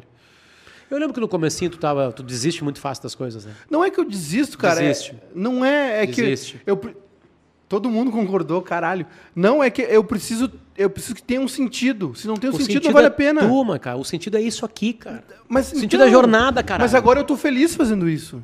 Eu não tava feliz fazendo essas O coisas. resto, cara, assim, ó, na real é o seguinte, a jornada é do caralho. Parece aquelas coisas de autoajuda, mas. É a música do é Fito. isso, cara. Não é, o- Exatamente, O importante não é cara. chegar, é importante é ele caminhar. Ah, mas é, é, é- O que faz ser suportável as coisas é a jornada, cara. É a jornada. Ah, mas é que tem vezes que pesa, né? Claro que Nunca pesa. pesou pra ti? Não, mas aí tu desiste, Quem, né, ol- cara? quem olha, para. quem olha para vocês do Pretinho, da rádio e o caralho, cara, esses caras são os filhos da puta. Se divertem pra caralho, falam, falam merda duas horas por dia, riem pra caralho, ganham grana, tão vivo. Nunca pesou pra ti? Claro que sim, tem dias que são péssimos, né? Mas o Pretinho tem uma capacidade Não, não, não, melhorar. são dias. Eu tô falando fases. Hum, Porra, pesou, tá foda. Vou, vou pra, pra terapia, vou não sei o quê, vou terminar isso aqui, vou começar outro relacionamento. Pá, pá, pá.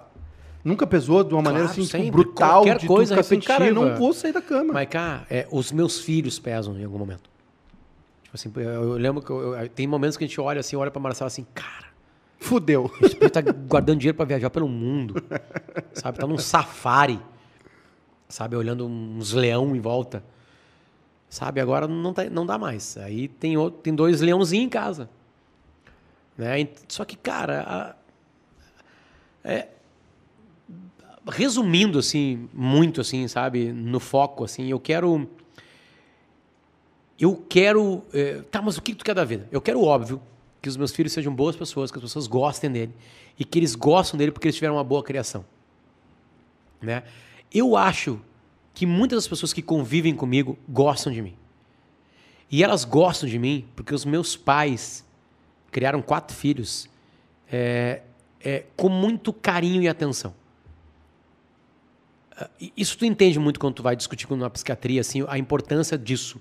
Porque é isso que formou a humanidade. Né? A gente. é, a- a- por que, que uma, uma leoa protege o leãozinho? Qual é a explicação disso? Isso é natureza, isso é uma coisa muito maior. Instinto. Exatamente. E os meus pais foram muito instintivos, muito carinhosos. Disseram não os que hoje eu dou, graças a Deus que foram ditos. Né? Porque criar é dizer não. Não tem como. Senão teu filho vai, te- vai se matar. Ele vai se matar. Meus filhos tentam se matar todos os dias. Então eu tenho que falar não. É muito difícil dizer não. E, e aí que tá. Tu vai aprendendo a dizer não, e é assim que é. Eu, eu tô falando não, não violento. Ah, cara, não precisa explicar. Não, não, não. É Coisa- não, é não é dizer assim, não pode, não deve, É exatamente. Tipo não assim, então- faça. Então, o que, que eu quero? Eu quero que, que as pessoas tenham vontade de estar comigo, cara. Eu quero que as pessoas queiram, queiram ir na minha casa olhar um jogo da NBA. Mas tu é um sujeito agregador. É, é porque eu gosto de seres humanos. Eu gosto de ouvir as pessoas, eu gosto de falar merda, eu gosto de brigar com as pessoas, eu gosto de discutir com as pessoas. eu gosto de discutir e depois elas chegarem a me abraçarem e eu abraçar elas. Sabe? É Tu gosta de brigar comigo. É isso que. É, que é- porque, Maiká, é, essa é a vida, cara. É isso que a rede social atrapalha e embaralha um pouco. Sabe? Eu discuti com um monte de gente nas redes sociais que se eu estivesse num bar, seria uma coisa absolutamente normal. Mas, Normal, Mas sabe? tu consegue separar. O problema é que o outro lado não consegue separar. Depende, Maiká, depende. Às vezes a gente, a gente lida direto. Eu não quero falar de rede social. Saí, vou pra vida real de novo. Sabe? Então, tipo assim, eu quero estar bebendo um pouquinho, eu quero estar comendo uma carne boa, eu quero estar perto de pessoas legais, eu quero que as pessoas queiram estar perto de mim. Eu quero ficar velho, sabe? E ter gente que se importa comigo. Tem gente que está em volta de mim, que queiram, queiram ouvir mais histórias, sabe? Eu respeito muito quando eu entrevisto pessoas mais velhas. Muito. Muito. Sabe? O Lauro quase me liga de vez em quando para contar história. Eu fico ouvindo ele, cara. Sabe? Porque, tipo assim, cara, eu, eu já vivi algumas coisas parecidas assim, e eu quero que as pessoas ouçam isso mais tarde. Sabe, assim que a gente a gente está num, num, momento que a gente não ouve mais ninguém, que a gente acha que é desinteressante, sabe? Eu respeito muito isso nas pessoas. Eu quero ouvir as histórias, sabe? E quando tu é um bom ouvinte, as pessoas querem estar perto de ti. Então, é, é, é, é isso que eu quero da minha vida. Eu quero me aposentar mais cedo, eu, eu quero ter o meu cantinho, eu quero que eu as pessoas... falei, falei antes, hein? Eu quero que as pessoas queiram estar na minha casa, ou me chamem para casa delas. Sabe? É isso que eu quero da vida. É, é, é e, e, e, como é que eu conquisto isso? Com fortuna? Um pouco. Sabe? Com. Tu vai precisar de um pouco de dinheiro. Não, claro, se tu morar em Nova não, York. Não para te chamar para ir para alguém te chamar para ir na, na, casa deles. Mas, cara, para aposentar disso. cedo. Tu, tu, é um, tu, é um cara, tu é um cara do samba, tu sabe que a simplicidade, a, é, é, é, é isso, isso é muito mais agregador, tá? Tem milionários agora encarcerados nas suas casas, com ninguém por perto. Tem gente que, que, que acha que a vida é uma luta, uma luta, uma luta. Eu falei esses dias isso pro Di. Né? Tipo assim, é, cara, para de lutar. Tu já ganhou. Né, sabe, tipo assim, é, não, não leva tudo assim. Não, o, o Di cruzou a arrebentação. E vai aprender com isso. Vai. Não, não, não, não digo é, é, tipo assim, ele ultrapassou uma barreira, entendeu? A gente pode afirmar que ele já meio que venceu. Tu entende? Ah, sim, claro. Da realidade, cara, não proporcionalmente nós também. A gente tem origens humildes, a gente tem origens normais, entre aspas. Tu, tu, teu pai não é dono de, de não sei o quê. meu pai era, não... Minha mãe é dona de casa, costurava algumas coisas, meu pai funcionava do Banco do Brasil. Lisiane Mansky mandou um superchat aqui. Potter, escreva um livro com histórias com teus filhos. Amo tua história, tuas histórias, tua fã Lizzie. Compra do Papai, compra é, pop. Papai é Pop. Que ele, Como é que foi, cara? Como é que foi essa transform... ver essa transformação do Pianges? Eu sou a única pessoa, a única pessoa na volta do Pianges que não achou isso anormal. A única pessoa. Anormal. A única pessoa. Primeiro, eu saquei os textos do Piangers no Caderno Viva. Vida, desculpa, da Zero Hora. Que é onde começaram os textos. Eu mandava vocês, cara, que coisa legal esse teu texto, cara. Ele, pô, tu achou mesmo, obrigado, blá, blá, blá. Aí o, o a, a, editora Belas Letras de Caxias procura, procurou ele, viu que tinha uma coisa comercial ali, ele Compilou, deu um, né? Ele deu um, mas mais do que compilar, ele deu um sentido para a vida dele. Porque o Pianos foi um cara que não teve pai, a mãe dele teve câncer, achou que ia morrer e contou para ele a verdadeira história. Porque a história era de um cara que teve num carnaval em Floripa, eles ficaram e nasceu Pianjas. Não, pai sempre teve em Floripa, sempre teve pela volta e nunca quis. Então, é, ele é um. Vamos lá. Ele é branco, ruivo, de olho azul e tem a mesma merda da história do Nego Di. Pai longe, mãe criando, tendo que trabalhar, claro, com muito mais conforto, nunca passou fome, essas coisas todas. Né? Mas é o grande mal da humanidade. Né? O Drauzio Varela falou assim: o problema, o problema brasileiro é a falta de pai. Não é porque isso é uma coisa Homem aborta. paternalista tudo mais. Não. É porque os filhos da puta vão lá, trepam, gozam e somem. Homem aborta. Né? É isso aí.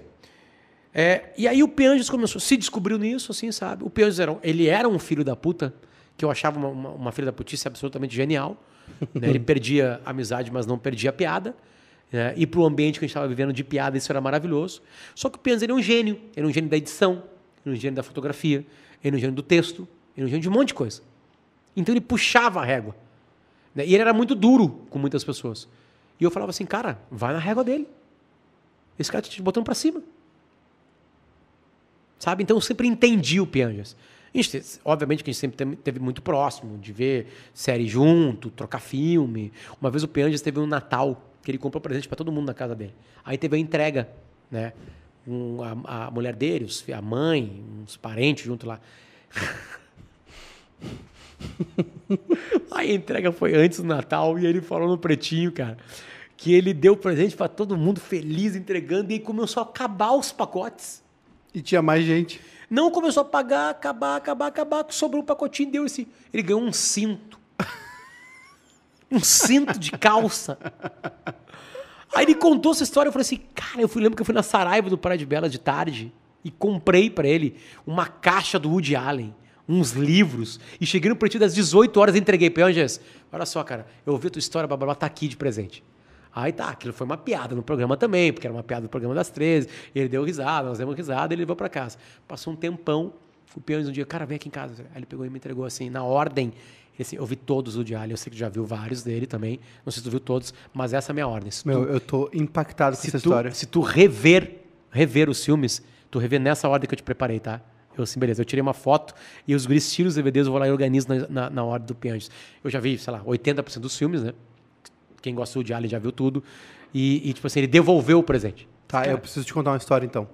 O Pianges postou uma vez uma foto no Instagram, tipo, da cabeceira dele. E tinha isso aí. E eu falei assim, eu, eu printei a foto assim, eu preciso ver isso aí. Preciso, ter- preciso ver isso aí. Tá lá em casa. Então, tá conectado as coisas, cara. Tá lá em casa. É E eu que dei. bizarro isso. Eu que dei. Deixa eu te contar uma história. O- uma vez eu tava em Floripa, há muito tempo, o bairrista não existia. Existia só o Dedê Coimbra. E, cara, e você... Que nós recuperamos e ganhamos o selinho azul do Twitter, né? Selinho azul. O, o Davi Coimbra largou no Twitter com 50 mil seguidores. Ah, a, a maioria das pessoas não sabe dessa história, sabia? É, né? Ah, assim, ó. O, e aí, e tem uma coisa em vocês que também eu queria falar, que é de fomento. Em ti, no Arthur, no Piangers, tem um lance em vocês que é de erguer a galera. E o Piangers foi um cara que ergueu muito, assim. E aí a gente man- mantinha uma relação e tal. E aí eu tava em Floripa e ia rolar um call, não sei o que lá na praia. Que era um negócio muito a fuder, restrito, que tinha Donovan Frankenreiter, eh, Tom Curry. Eu lembro do evento. um- uns shows assim, cara, que é o sonho de quem sonhou na vida morar no Havaí. E aí o Piangers falou, não, vem que não sei o que e tal. Aí beleza. Aí ah, ele tava com a mulher dele e tal, era o velho Piangers. E rolou uma galera assim, porra, Piangers, você quer tirar uma foto e tal. E ele falou assim, vem, vem, vem, tira, tira junto, não sei o quê. E eu, cara, com minha primeira namorada, mil anos, eu, não sei o quê, não, não, não sei o quê. E ele, vem, vem, vem, vem. Aí eu fui e participei da foto, saca? Que era tipo uma piada, tipo assim, que as pessoas não sabiam quem eu era e eu Claro. tava junto, assim. E aí eu voltei e a mulher dele falou assim, ah, tu quer ser um deles. Caralho. Aí eu fiquei assim, o que, que é ser um deles? Ela, ela me olhou assim, sério, tá ligado? Tipo assim, não foi uma piada. Ela falou assim, ah, tu quer ser um deles. Tipo assim, tu quer vender tua alma pro diabo, tá ligado? Tu quer vender tua alma pro demônio, assim. Isso de alguma maneira te, te incomoda, te afeta? Cara, porque nós nunca fomos eles, né? Na real, assim, sabe? O, o Pretinho era um programa de humor que viveu alguns momentos marcantes, assim. Teve um time de muita gente junto, assim, interessante. Um casamento que juntou, sei lá, o Fetter, o Porão, Maurício Amaral, o KG, o Mr. P, o Piangers. É, tá, eu tava ali no meio, né, junto com eles. Aí, daqui a pouquinho entrou o Duda, o Pedro Esmanioto, o Arthur. Acho que esse foi um time Mr. P. Esse foi um time, fora, fora as estrelas móveis, Neto, a. Rodaica, o Davi. Então foi um time muito forte, assim, que se divertia muito, né? Então, é, é, é, isso não foi um grupo fechado, sabe? Foi um. Mas tu tá ligado à impressão que se tinha, né, de vocês, assim? Não, a gente viveu histórias de bitomania, É.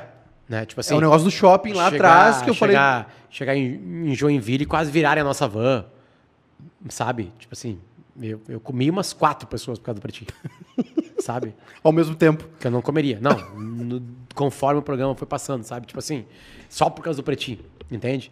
Imagina quatro pessoas marcar, entende? Então, tipo assim, é, é, é, é- é- é- tu, tu, tu vive uma situação que, que não estava programada quando tu fez jornalismo. Lá no Alegrete. Não, não fez jornalismo, foi aqui, né? Não, mas lá atrás. Quando eu decidi fazer, né?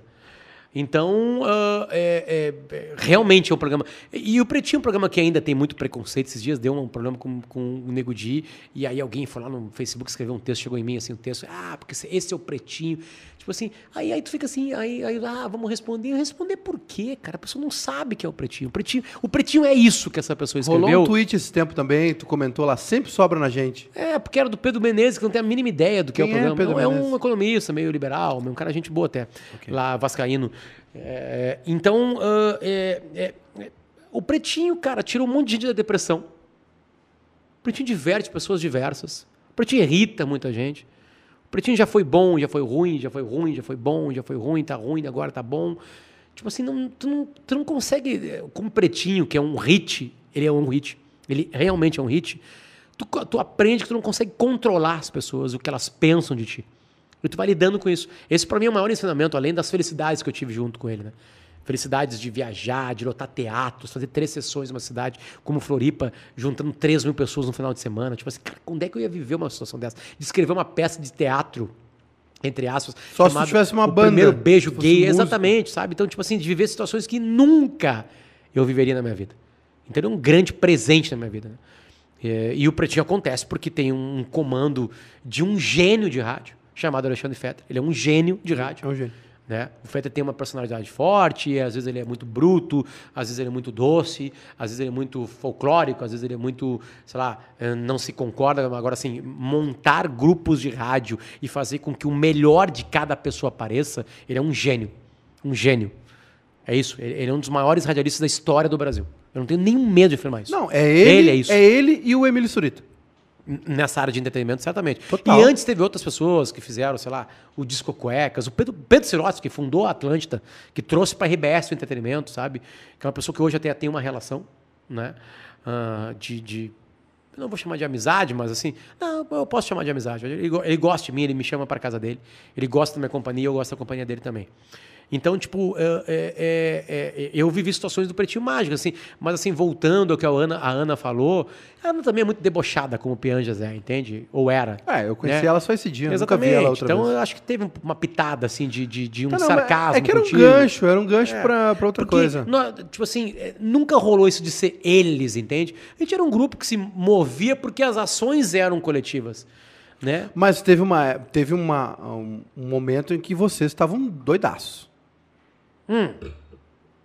É, teve um momento que a gente não dava bola pra ninguém. Não, não é nem da bola. Foda-se as piadas, foda-se quem estava sendo atingido, foda-se mesmo. Não, não, não, não é nem nesse- sentido, assim, meu. É que teve, teve um momento que tava muito foda. De ser bom? Não, não de qualidade. De, de ser, assim, de de tá todo mundo falando sobre isso. Tu entende? É um estouro, assim, foda, assim. Uma coisa de, tipo... Não, eu- eu- o Ó, Pretinho, pizza. o Pretinho foi o primeiro hit da minha vida, né? E talvez o único E tu não hit. queria, né? Eu não queria porque eu nunca tinha apanhado na internet, né? E aí, como veio, eles vieram da, da- do cafezinho, eu era o cara que estava na Atlântida, e eu, e, e eu tinha. Quem que mi- ficou? fica- ficaram na rádio eu, o Pianjas, o Pi e o Porã. O Pianjo já tava aí, então. E o Márcio Paz, que pediu demissão depois de alguns dias. Eu Já, já pego, já pego. Então, é, é, esses ficaram. Aí foram pro Pretinho Eu para apresentar uma coisa só de esporte, que uma semana rapidamente mudou, já foi incorporado para a turma. E, e aí o Pi começou a virar uma estrela móvel que virou uma coisa mais séria. Né? E, e então, ah, ah, mas assim, de sentir, é, é, de ir para Joinville ter gente no aeroporto, né? De ir para Bitomania. Cara, Ent- al- algumas situações. Regional. Algumas situações, tipo assim, que olha os documentários do Beatles assim, cara, tô falando isso é de quebrar, de quebrar vidro de van.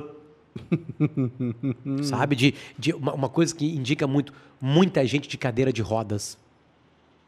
Sabe? Tu entende quando eu falo isso? Claro. Que a mãe, aquela pessoa, ela tem uma vida que não é tão feliz assim, e aí o pretinho Aquilo deu a felicidade. é um momento especial do dia daquela Exatamente. pessoa que tem Exatamente. uma vida mais foda que a nossa. Exatamente, né? Problemas de locomoção, ou, coisa, ou tipo assim, pesso- pessoas com demência. Cara, depressão. É, é, assim, ó, que chega. Eu não tenho a menor capacidade de medir isso. Mas eu tenho certeza absoluta que o Pretinho tirou de depressão de pessoas que vieram pra gente nesses 14 anos. É, a gente pensou que era pizza e eu Cosma. É o Cosmo. Essa é uma Puta tristeza. que pariu. Trouxe tudo, Cosma, que tu tem que trazer. É, então, ahn, é, cara, umas mil pessoas. Eu não, eu não tenho medo de falar isso. Aham. Não tenho medo, tipo assim, sabe? Aí, pergunta em consultórios psiquiátricos qual é a dificuldade de tirar E por gente que, de depressão. Por que que tem o Pedro Menezes e mais? Por que que tem gente... Não, não, não. Não não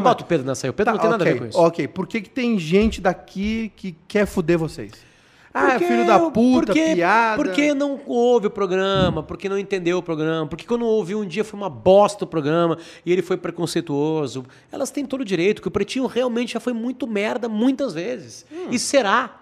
O humor é merda. O humor, ele vai te fuder. Ele vai te trair. Ele vai pegar o teu calo. Ele vai fazer isso. Ele vai romper. Isso não adianta. Então não faz humor. Não faz. Não faz humor, fica em casa. Senão ninguém vai rir. Vai ser um bunda mole fazendo humor, já era. Então, quem odeia o pretinho tem associações para isso. Agora, assim, é, é, é, é, quem escuta, quem entende os personagens, quem sabe que o pretinho em 2007 era uma coisa, 2021 é outra, que ele evoluiu, que ele entendeu situações, sabe? A gente uma música de uma de gorda, blá blá blá. Aí um, um pai que tinha uma menininha de 9 anos de idade, que era o elo dele da menininha, quando eles voltavam da escola às 6 da tarde. Ele ia pegar a menininha às 6. A guriazinha entrava no carro.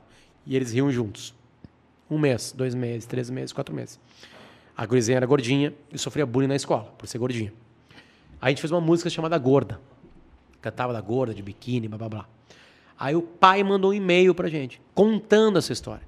E que um, do dia que nós estávamos cantando a música de gorda e dando risada, ele olhou pelo, pelo retrovisor e a menininha de 9 anos de idade estava chorando. E ele perguntou: por que está chorando, minha filha? Os guris fizeram alguma coisa assim, pai, o que os guris estão cantando é o jeito que as pessoas debocham de mim. O pai mandou esse e-mail pra gente. Lembra que nós vamos voltar uma hora atrás, eu acho. Lembra que o que interessa é como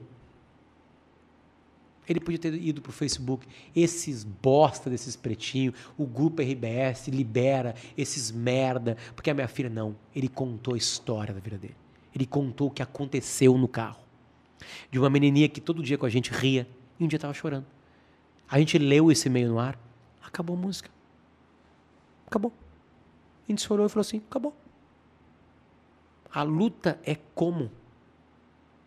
Como? A, a, saber que tem que lutar, beleza.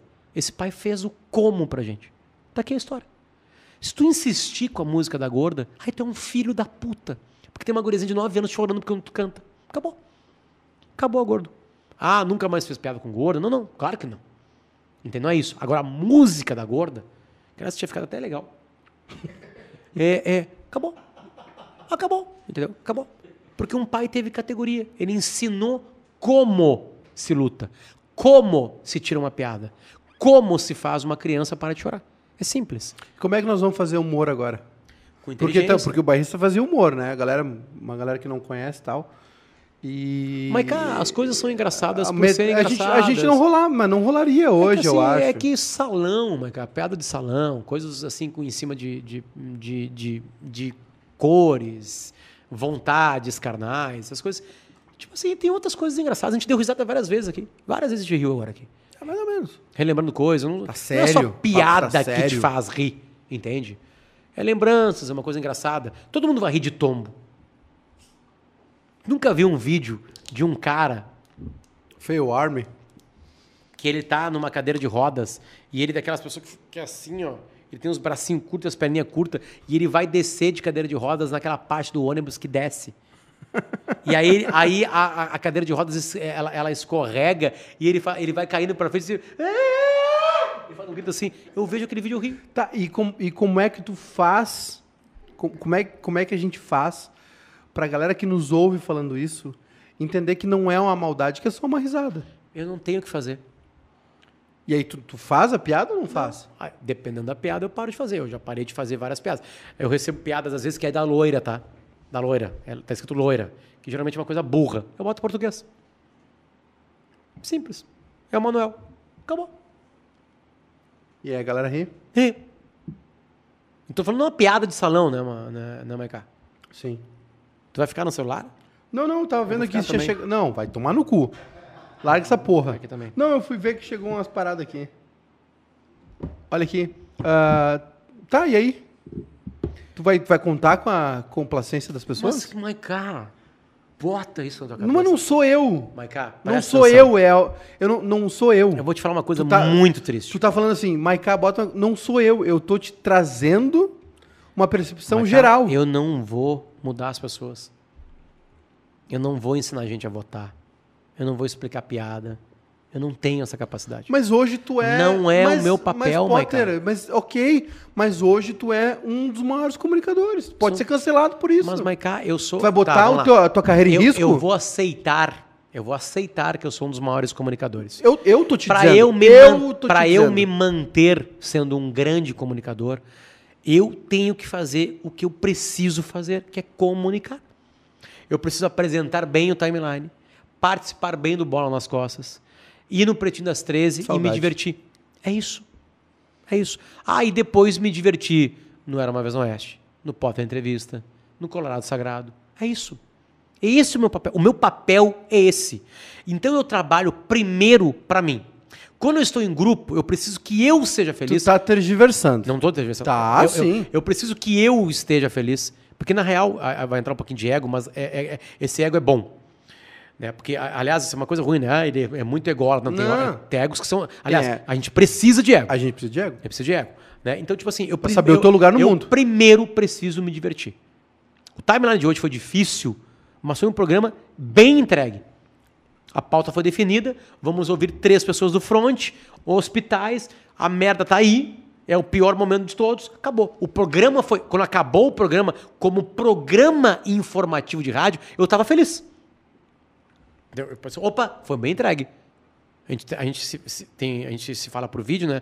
O programa não é passado por vídeo, mas a gente se fala por vídeo ali e aí acabou o programa. Nós fizemos um bom programa. A gente fez o que a gente queria alguma hora atrás, que era ó, mostrar o que está acontecendo nos hospitais. Que lá tá a dor. Né? A gente já falou sobre isso, uma doença solitária. Mas é que tu trouxe pro timeline, que é uma coisa mais séria, e a gente tava falando de humor.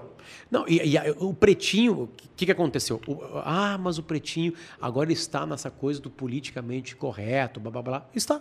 Como é que faz humor assim? Como é, que- como é que tu pode fazer humor, falar do cara da, da cadeira que cai ali, sem que te digam assim, filho da puta? Essa é a questão, entendeu? Ah, bom, tu não faz mais piada com gordo, com puto. A gente nunca fez piada é, racista.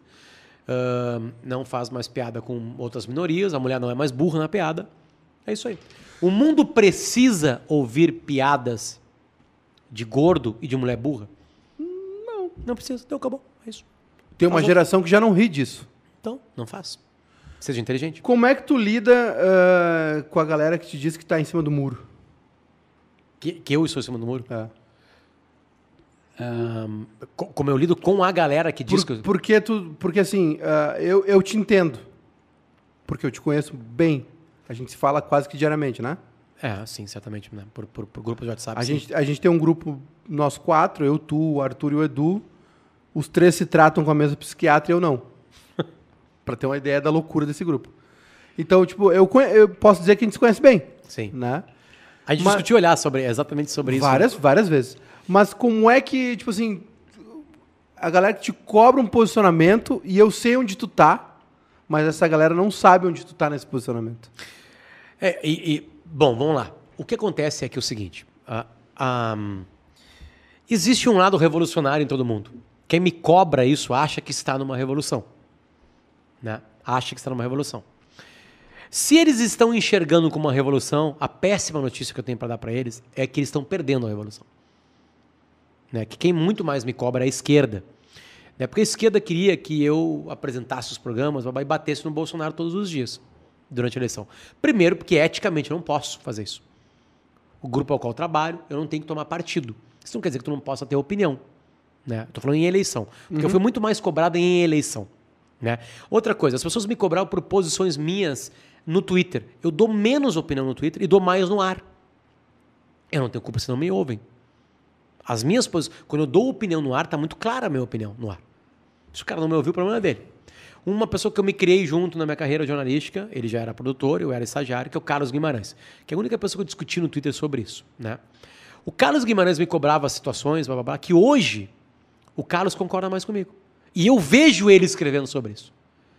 Porque talvez eu tenha enxergado antes do Carlos que essa revolução, essa coisa toda, não funciona. Primeiro, porque não angaria porra nenhuma. Segundo, que tu perdeu a eleição. Ou seja, toda a tua gritaria não serviu pra porra nenhuma. Terceiro, quando tu tá muito assim, tu só fala pra tua bolha. E aí tu fica se alimentando da tua bolha, que pensa igual a ti, e tu acha que tu tá ali. Várias coisas que hoje os passarinhos azuis, os, os verificados do Twitter, estão notando, eu notei há 5, 6 anos. E eu tenho provas disso. Provas disso. Eu falei, eu era a única pessoa né, com quem eu tinha relação na Rádio Gaúcha que falava: o Bolsonaro vai ganhar a eleição. Quer contar aquela lá? Do churrasco? Pode contar? qual que é? tu disse que ele ia ganhar e alguém ficou bravo contigo? Melhor não, né? É, não fala a pessoa assim, porque essas pessoas. assim, Ok. a- Mas assim, é- é- é- é, eu falava e argumentava, não é assim, não vai ganhar no chute, não. Ele vai ganhar a eleição. Ele está captando uma vontade brasileira, uma rejeição a uma outra coisa. Ah, ele pegou a pauta que mais agride o brasileiro, que é a insegurança. Né? Quem é que é mais assaltado no Brasil, o rico ou o pobre? O pobre. Uhum. O pobre tem um celular reserva na porra da parada do ônibus. E a esquerda não fala disso. O Bolsonaro falava. Dizendo que o pobre sente quando é assaltado na porra da parada do ônibus, que é meter um tiro de 38 no miolo de quem rouba pela quarta vez o smartphone que ele está pagando. O Bolsonaro entendeu isso numa burrice complexa. Michael Scott. Tipo assim, sem Ele, saber. ele é gênio sem saber. Quem cercou ele fez muito bem esse desenho e ele ganhou a eleição. E eu tava lendo isso, mas assim, o meu, o meu, o meu start foi quando a gente tava chegando num aeroporto de Santa Catarina, que foi o estado, aliás, que mais votou no Bolsonaro, né? E a gente viu uma chegada do Bolsonaro. Eu vi uma chegada do Bolsonaro no aeroporto. E aquilo lá, eu, eu vi aquilo e falei assim, cara, isso não pode ser uma coisa de, de, de, de gueto, isso aqui. Isso aqui é outra coisa. Porque tinha véia, mulher, sabe? Negro, branco. Tinha de tudo ali recebendo o Bolsonaro. Mito, sei lá, 900 pessoas carregando ele no, no assim. Esse cara vai ser presidente da República. A última pessoa que conseguiu fazer isso aí foi o Lula e foi presidente da República. Ele é o novo Lula nesse sentido. Né? De ser carregado. Bom, ele recebe uma facada carregado em Juiz de Fora. Só que o jornalista vive numa bolha. O Peninha fala isso, né? 50, 100 anos é um recorte muito curto da É história. patético. A gente não, não consegue entender. Na história do Brasil, talvez não, né? Porque a gente, a, gente, a ditadura militar brasileira teve menos de, de 50 anos, né? A, fa- a facada do Bolsonaro é quase o Lincoln tomando um tiro numa peça de teatro. É quase. E aí as pessoas, não, a facada mudou a eleição. Não, senhor. A facada colaborou para ele sair dos debates. Mas não interessava. Tu Escondeu a lembra, burrice. tu dele. lembra do Tarso e o Sartori nos debates? O Sartori só faltou dar receita de bolo. ele não respondia nenhuma pergunta. Estava decidida a eleição. A eleição era: eu não vou votar em alguém do PT. Quando deu agora a pesquisa, eu, tenho- eu te mostro minha conversa com a Kelly Matos. Deu a pesquisa A Ibope. Kelly tem que vir aqui. Deu a pesquisa do Ibope com a Manuela na frente. Deu a pesquisa. Até deu uma discussão porque vazou. A, a Bandeirantes fez uma. Errou uma. Lembra que teve uma Uhum, notícia? uhum, errou. uhum, deu um treta, Que, que era uma um treta. coisa do Datafolha. Errou, beleza. Tá. Amanheceu domingo. A Kelly me perguntou quem vai ganhar a eleição. Assim, vai ganhar o Melo por cin- 53 a 47. E ela assim, como assim? Eu assim, as pessoas vão votar. Quem tá vindo pra praia vai ficar. Eles não vão deixar uma comunista ganhar. Eu tô usando as palavras que se usam nas redes sociais, né? Não vão deixar uma comunista ganhar uma eleição aqui, Comedor de carne de cachorro. sabe? Porque ainda a rejeição é muito forte. O que aconteceu? Dito e feito. Sabe? E a Kelly perguntou para outras pessoas. E as pessoas falaram, não, agora é a virada. Tendência de virada. Eu Assim, não, ao contrário. Ao contrário. Primeiro, outra coisa, a, a pesquisa tinha ouvido muito poucas pessoas, então, tipo, assim, tinha um erro Não, ali. dois- 2018 pra mim serviu pra isso, assim.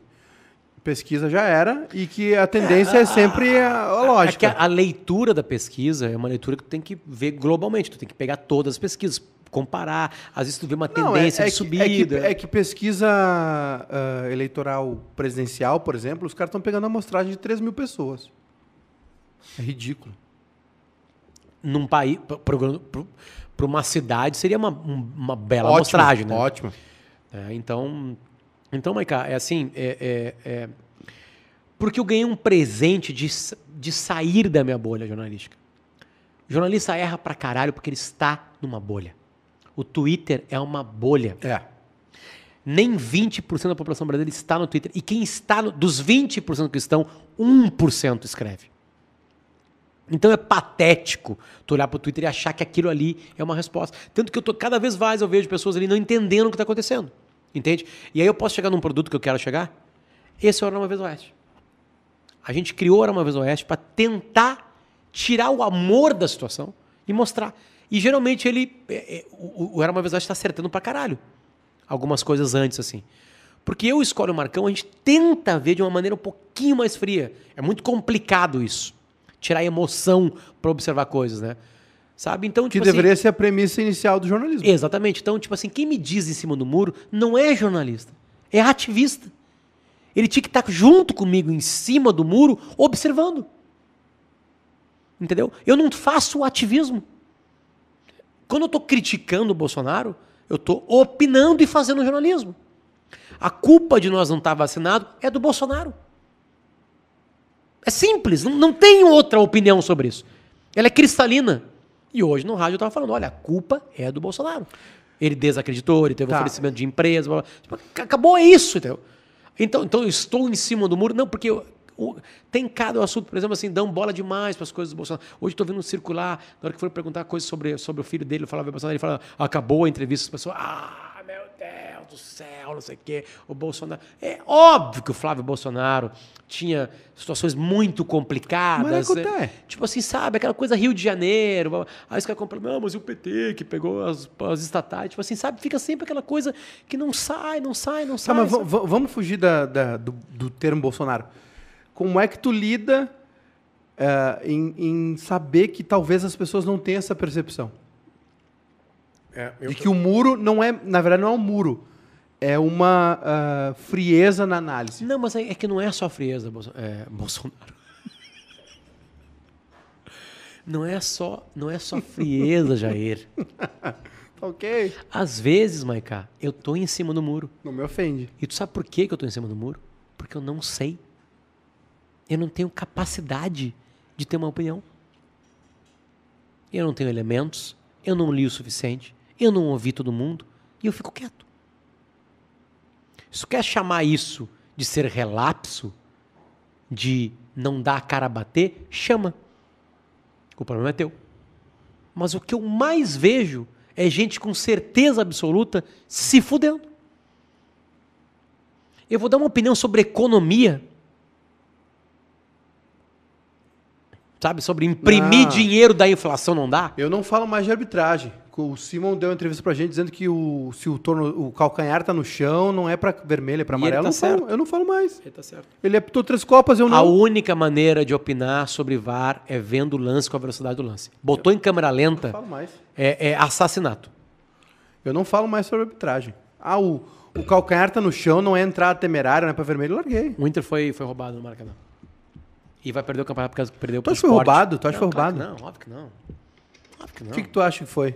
Eu acho que, o- Erro. porque- eu acho que os hábitos de futebol estão aprendendo a lidar com o VAR. Eu, tô, eu demorei 18 anos para ser um bom comunicador na frente do microfone. Os caras estão lidando com uma nova tecnologia. Tu tá satisfeito com a tua posição no microfone? Eu acho que eu sou Tu bem acha que tu melhor tá numa- que a- numa- eu uma sou boa? Eu, eu sou o melhor Potter em 18 anos de carreira. Por que, que tu faz tanta coisa? Porque eu quero fazer. Porque, por que, que eu fiz o Potter entrevista? Porque não cabe nos programas que eu faço entrevistar alguém por 30, 40, 50 minutos. E porque eu queria saber de pessoas algumas coisas. Por que, que eu fiz Hora Uma Vez Oeste? Porque eu adorava uma série que eu via com o Marcão e eu precisava conversar sobre ela. The West Wing. Por que, que eu fiz o Colorado Sagrado? Porque eu fiz uma parceria com a KTO e eu queria ouvir, eu queria fazer um produto que fosse a, que eu pelo menos tivesse alguma tendência de uma atemporalidade. De tu poder ver essa entrevista com o Guerrinha que eu fiz hoje, que vai ser lançada hoje à noite, ah, daqui a cinco anos se divertir com ela, ou se irritar com ela. Entendeu? De ouvir histórias do Kleber, Chicletinho, do Magrão. Eu quero que aquilo as pessoas olhem depois e falem, "Ah, que legal isso aí. Né? E porque eu ganho uma graninha também, né? Da KTO. Então tem tudo, tá tudo certo. Eu me divirto gravando. Né? O Johnny gosta de ouvir. Eu te comentei que o Johnny tava. O Johnny, o Johnny é o cara que edita, né? Falou assim, cara, eu, eu Johnny ficaria, Andrade. eu ficaria vendo o, o, o Guerrinha falar impressionante como ele é carismático. blá, blá. Então, tipo assim, é isso que eu quero. É isso, eu faço esse monte de coisa por causa disso. Vou fazer um podcast com a minha guria, Minha guria é muito nego velho. porque ela, ela, ela estudou Tua moda, né? mulher, minha, minha guria. Ela estudou moda, né? E, e- e é uma coisa que me interessa. Ela me, ela me mostrou outros lados da moda. Sabe? Tipo assim, ah, por que, que a Coco Chanel é importante? Porque ela fez uma bolsa que liberou os braços das mulheres. Que as mulheres usavam com uma bolsinha que trancava o bracinho delas aqui. Ela botou uma correia mais grande, ma- mais grande é do caralho, maior, e aí os braços ficaram liberados para as mulheres fazerem outras coisas. Sabe? Pequena. Ah, mas eu tô- nós estamos falando de 1930, não 2021. Sabe esses pequenos detalhes? Por que uma peça de roupa que não dá bola? A saia, o E- biquíni. E, daí o que, que é isso? A ah, mas jeans. que bobagem, bobagem o caralho. Tu tá preocupado com a tua roupa todo dia, tu te olha no espelho todo dia. Isso lida com autoestima. Isso recupera pessoas de fossa. Isso emprega bilhões de pessoas. Isso movimenta quase trilhão de dinheiro no mundo. Tipo assim, tu vai falar que moda é uma bobagem, vai te fuder, isso é ignorância, entendeu?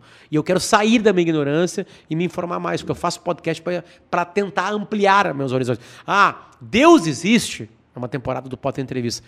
Eu vi pessoas que acreditavam que sim, que não, que mais ou menos, que não sei, blá blá blá. E foi do caralho. Do caralho. E a maior audiência disparada do podcast. Diz passagem. O Deus Existe, a temporada? É, então, tipo assim, é por isso que eu faço trabalho. Eu gosto de ouvir pessoas. Eu vivo de ouvir pessoas. Qual foi a entrevista mais a fuder? É que é difícil. Tu diz em podcast? Não, pode. Não, de uma maneira geral, assim, o que que te pegou? O que que foi bom, assim, de fazer? Cara, Uh, eu. precisando. Pode trazer aqui. Eu. Pá, mas é difícil assim. A entrevista, né? Mas assim, os encontros com o Peninha sempre são maravilhosos. Não, o Penny é... Ahn, a- a- coisas muito é, é, do timeline, assim, muito linkadas à timeline, né? As coisas que estão acontecendo, a gente fez grandes entrevistas no programa. Ó, tem um superchat aqui. Afonso Faquin. O... Eu vi uma vez... Eu era uma vez no Oeste. Sempre adianta algumas discussões. Melhor podcast hoje no Brasil. Com os peões que estão se alinhando hoje... Ah, Ah, é uma pergunta.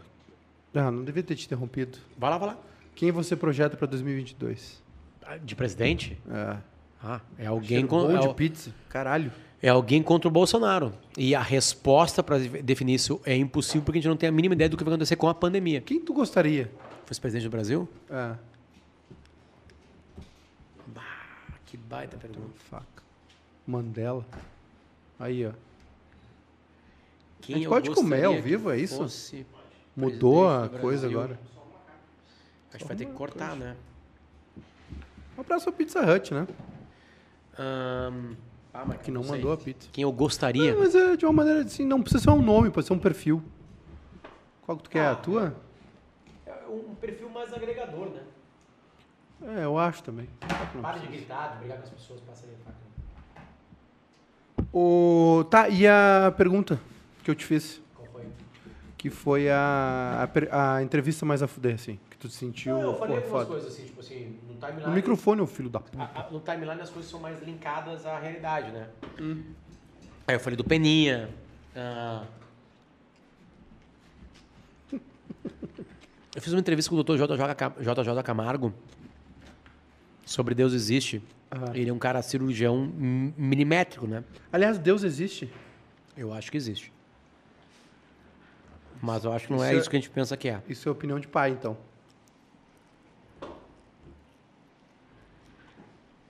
A ciência que inventou a vacina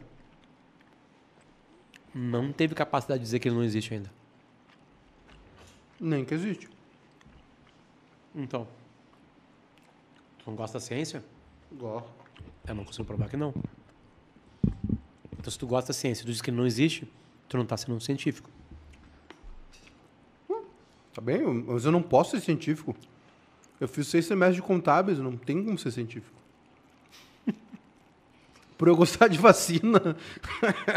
eu não sou o Elon Musk porque eu gosto de vacina. É bom pra caralho, né? Mas a maçapã é melhor. Não é. Cara, se quiser co- comer alguma pizza de maçapã, come uns cacetinhos. come pão. Não pedir pizza. Mas na padaria come só passa. Dá três cacetinhos, come três cacetinhos, deu. Comeu. Nada a ver, meu. Ela fica fofinha, tu morde e, tipo, fica gostoso. Olha aqui. Isso aqui é, um, isso aqui é uma hóstia. Isso é uma boa. Ah, um baita nome de pizzaria, hóstia. Bem fininha. Uma vez tinha um mendigo lá no Alegrete, na, na igreja. Um mendigo entrou na fila para receber a hóstia. Chegou na vez dele, o padre negou. Naquela época era muito ateu. E eu briguei com a minha mãe. Isso é sério, é uma- não é uma piada, é, é verdade. Verdade? E aí? Eu só fui uma vez na igreja. E ela, lá, lá no Alegrete. E aí devia ter alguma história, sei lá. De, de- devia ter feito alguma maldade que eu não sei. Né? Chegou na vez dele assim. E o padre negou o corpo de Cristo pra ele. ele não, o mendigo não merecia o corpo de Cristo, é isso? Hum, É isso que, tá- o que o padre fez. era um mendigo meio bêbado, assim, meio chato. Tipo a gente agora. Hum. A entrevista. A melhor. JJ Camargo, sobre Deus. dizendo que ele fica oito horas numa sala de cirurgia, sendo milimétrico, tira um câncer, chega na sala de espera, fala para os parentes, fala assim, ó, deu tudo certo. E a pessoa fala, graças, a Deus. Me fala do Peninha, O Peninha é um ser não compreendido. porque as pessoas estão odiando o Peninha ultimamente, de novo. As pessoas não entendem Peninha. Que o Peninha é racista, o Peninha não sei o quê. Eu não posso falar mal do Peninha, eu amo o Peninha. Peninha já foi cancelado várias vezes. O Peninha foi cancelado várias vezes. Agora é pelo Carpinejar, né? O Carpinejar vazou um print do WhatsApp do Peninha, é isso, né? É isso aí. Essa história que chegou para mim. É, o Carpinejar vazou um print aí do. Tem um grupo de WhatsApp dos escritores. Escritores, né? Escritores. Não vai escrever um livro? Cara, o Machado de Assis escreveu um livro. Foda-se, eu também escrevi. Não. Eu escrevi três. Contando histórias. Hum, foda-se. Um, um dos meus livros eu tava contando história. Não, não vou Tu pode escrever. Por que não? Tu escreve bem. Mas, cara, eu vou escrever sobre o quê? Lisiane Mansky, o Potter entrevista com o JJ Camargo foi foda. Ele Super, conta, é, ele, super conta, shot. ele conta uma história da... Ele é professor também de medicina. né? E ele leva os, os estudantes... Ele é ateu? Eu não lembro exatamente disso, assim, mas a gente foi para histórias, assim, de- dessas relações médico-deus e tudo mais, né? Porque a fé ajuda muito os pacientes, né? Isso é comprovação científica. Ter fé de que vai sair daquilo, e a fé geralmente é ancorada em cima de um, de um Deus. Fé, visita do cachorrinho, Exatamente. música. Isso tudo ajuda. E, e aí ele leva estudantes em, em, em, em alas de hospitais de pessoas que vão morrer. Para eles lidarem com aquilo ali, né? E, e aí ele conta uma história uma- muito bonita de uma menina que, que entra numa, num- num- numa sala de um senhor que morreria alguns dias depois.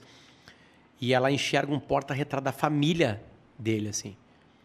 E ele e ela bota a mão em cima dele, assim, da, da, da mão dele, e ele pega a mão dela assim, faz um carinho também, e eles trocam um carinho de paciente médico assim.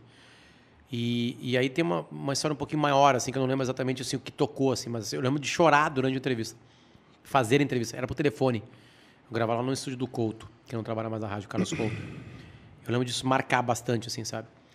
O, o, Casagrande falando sobre Deus, mas falando sobre a doença dele. Foi foda também.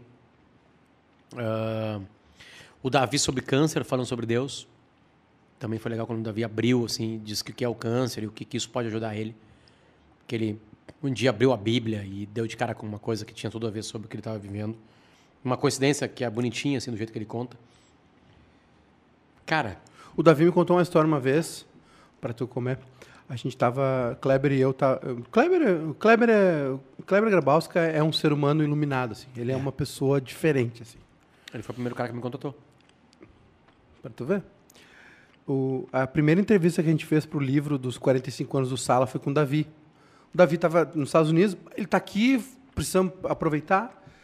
E aí, a gente nem usou isso, na verdade, mas fez parte do contexto.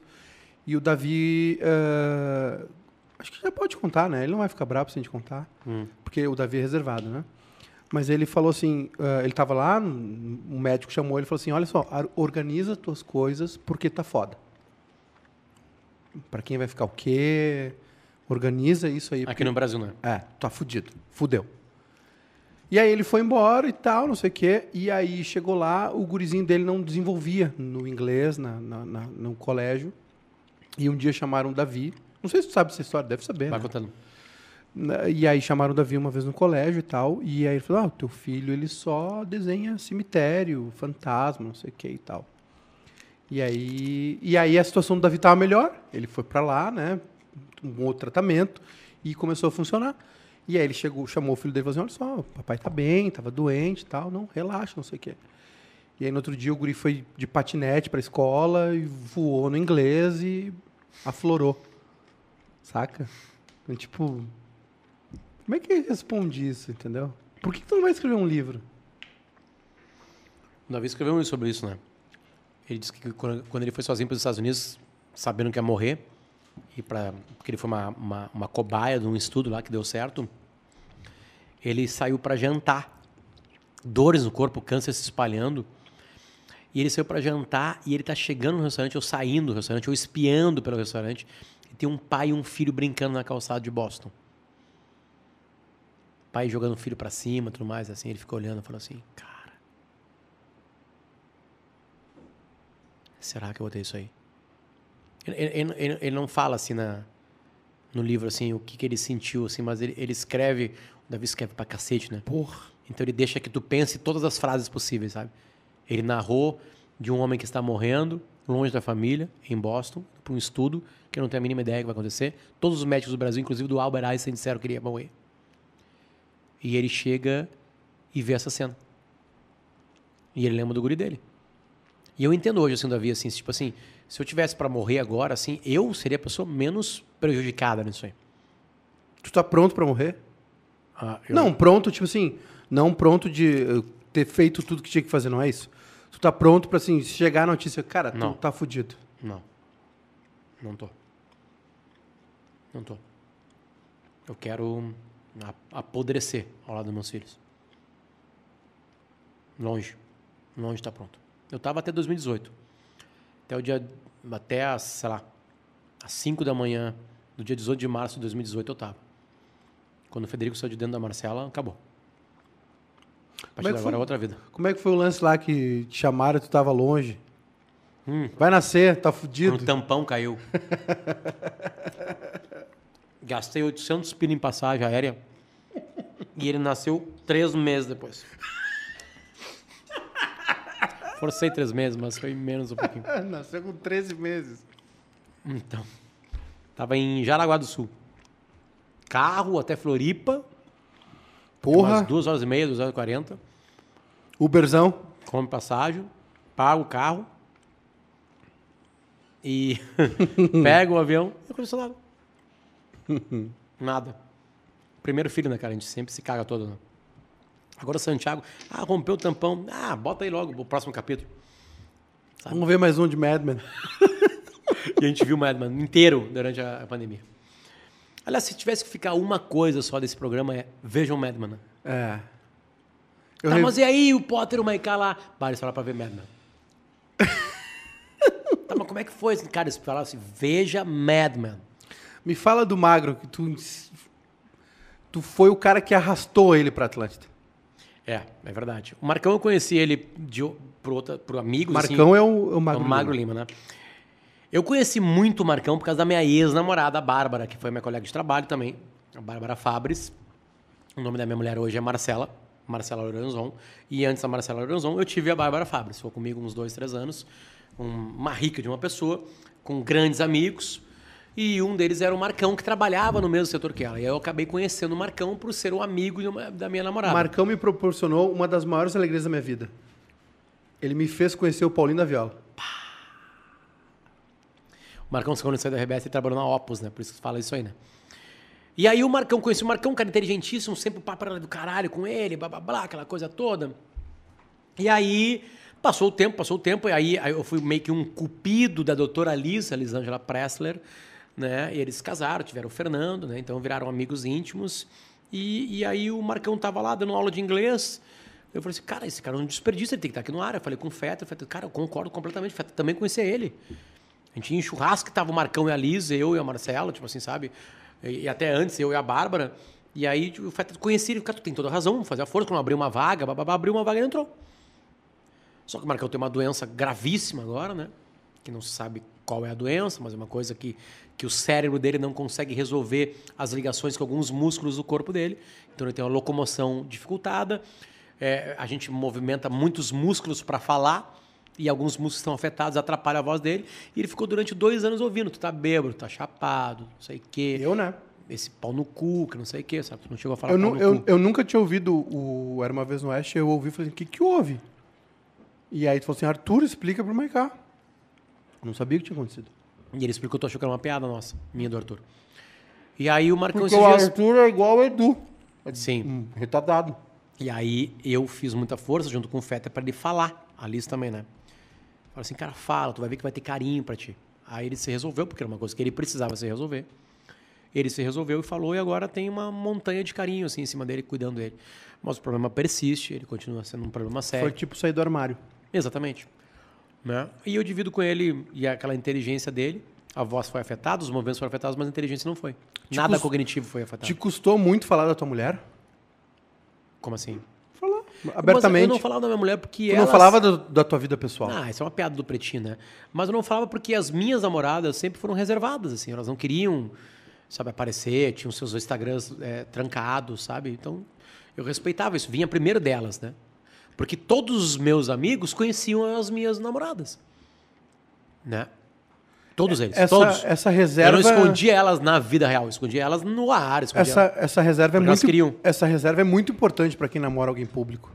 E no grau de exposição que vocês estavam, era importante para elas. Talvez elas não soubessem disso. A Marcela, de vez em quando, recebe umas, umas merdas, assim, porque eu falei alguma coisa.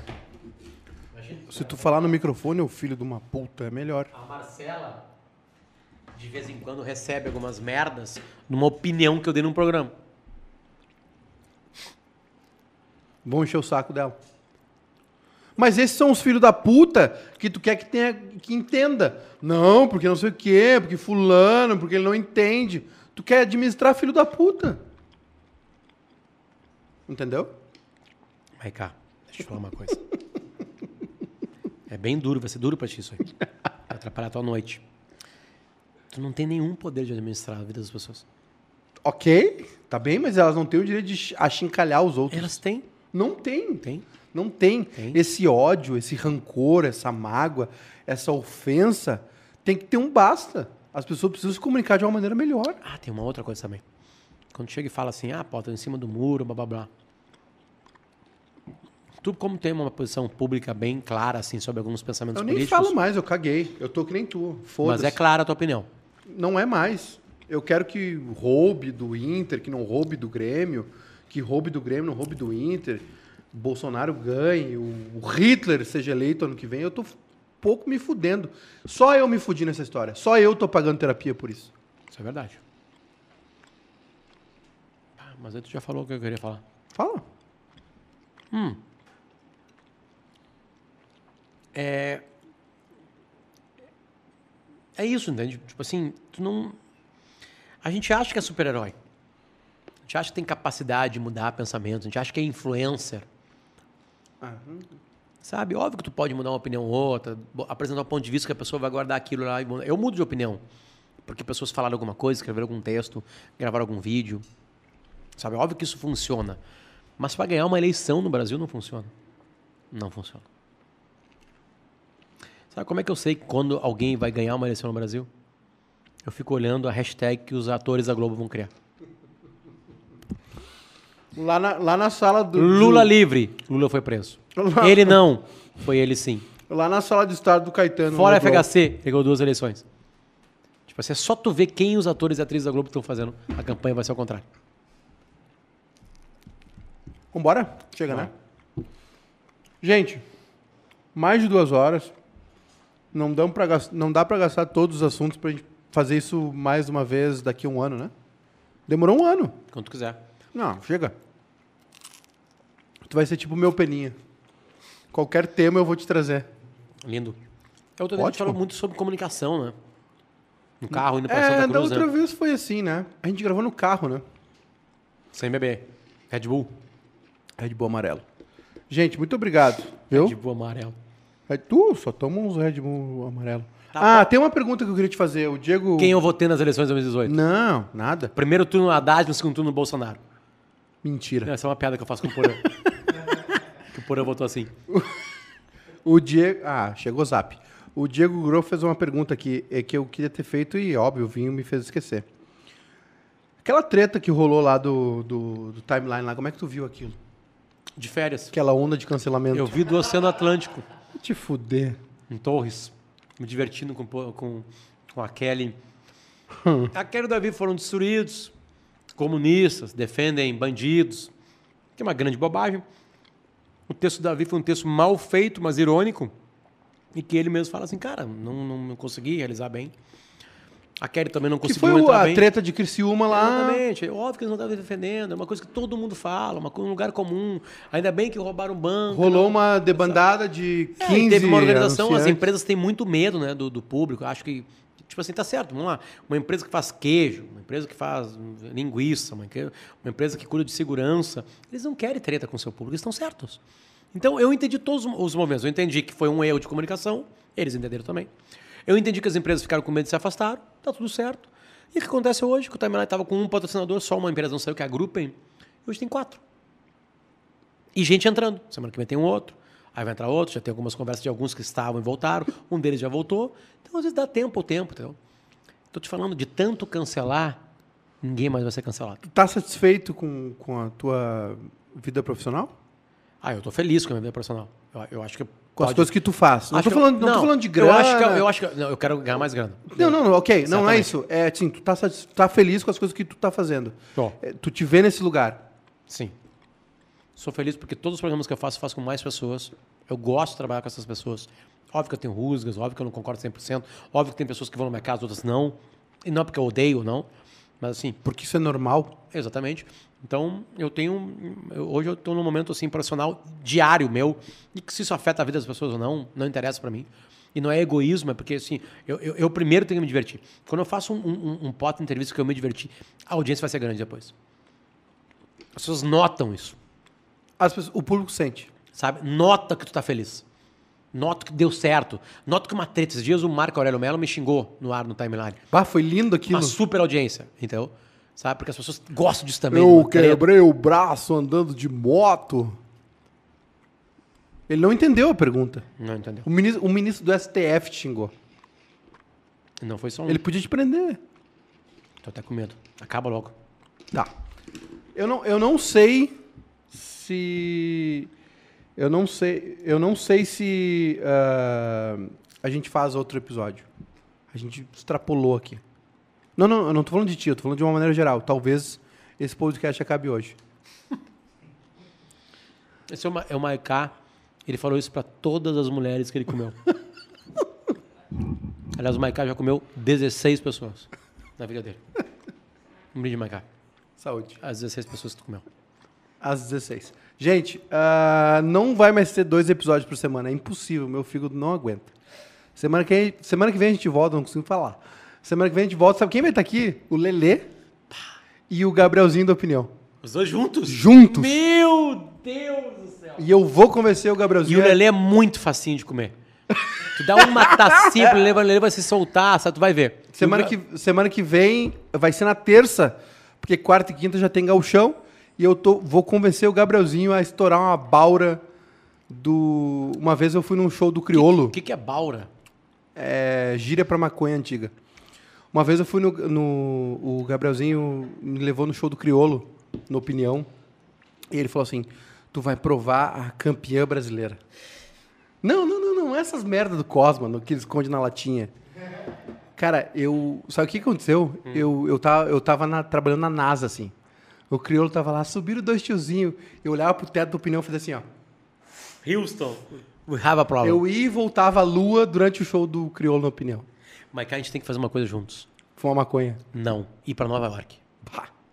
Eu e tu. Sabe o que, que eu. Sabe Sem que as crianças que eu e as lembro? mulheres. Sabe o que que eu lembro de ti? Eu lembro de, do teu vídeo da uma gravação do Sex and the City. Meu Deus, cara! A primeira vez que eu fui pra Nova York. Minha memória é muito foda. 2009. Eu não preciso pra mais lugar nenhum do mundo, assim, cara. Eu, eu- se eu pudesse pra Nova York todo ano, assim. Eu também. Eu só queria ter dinheiro pra isso. É, agora não dá mais. Tá, chega.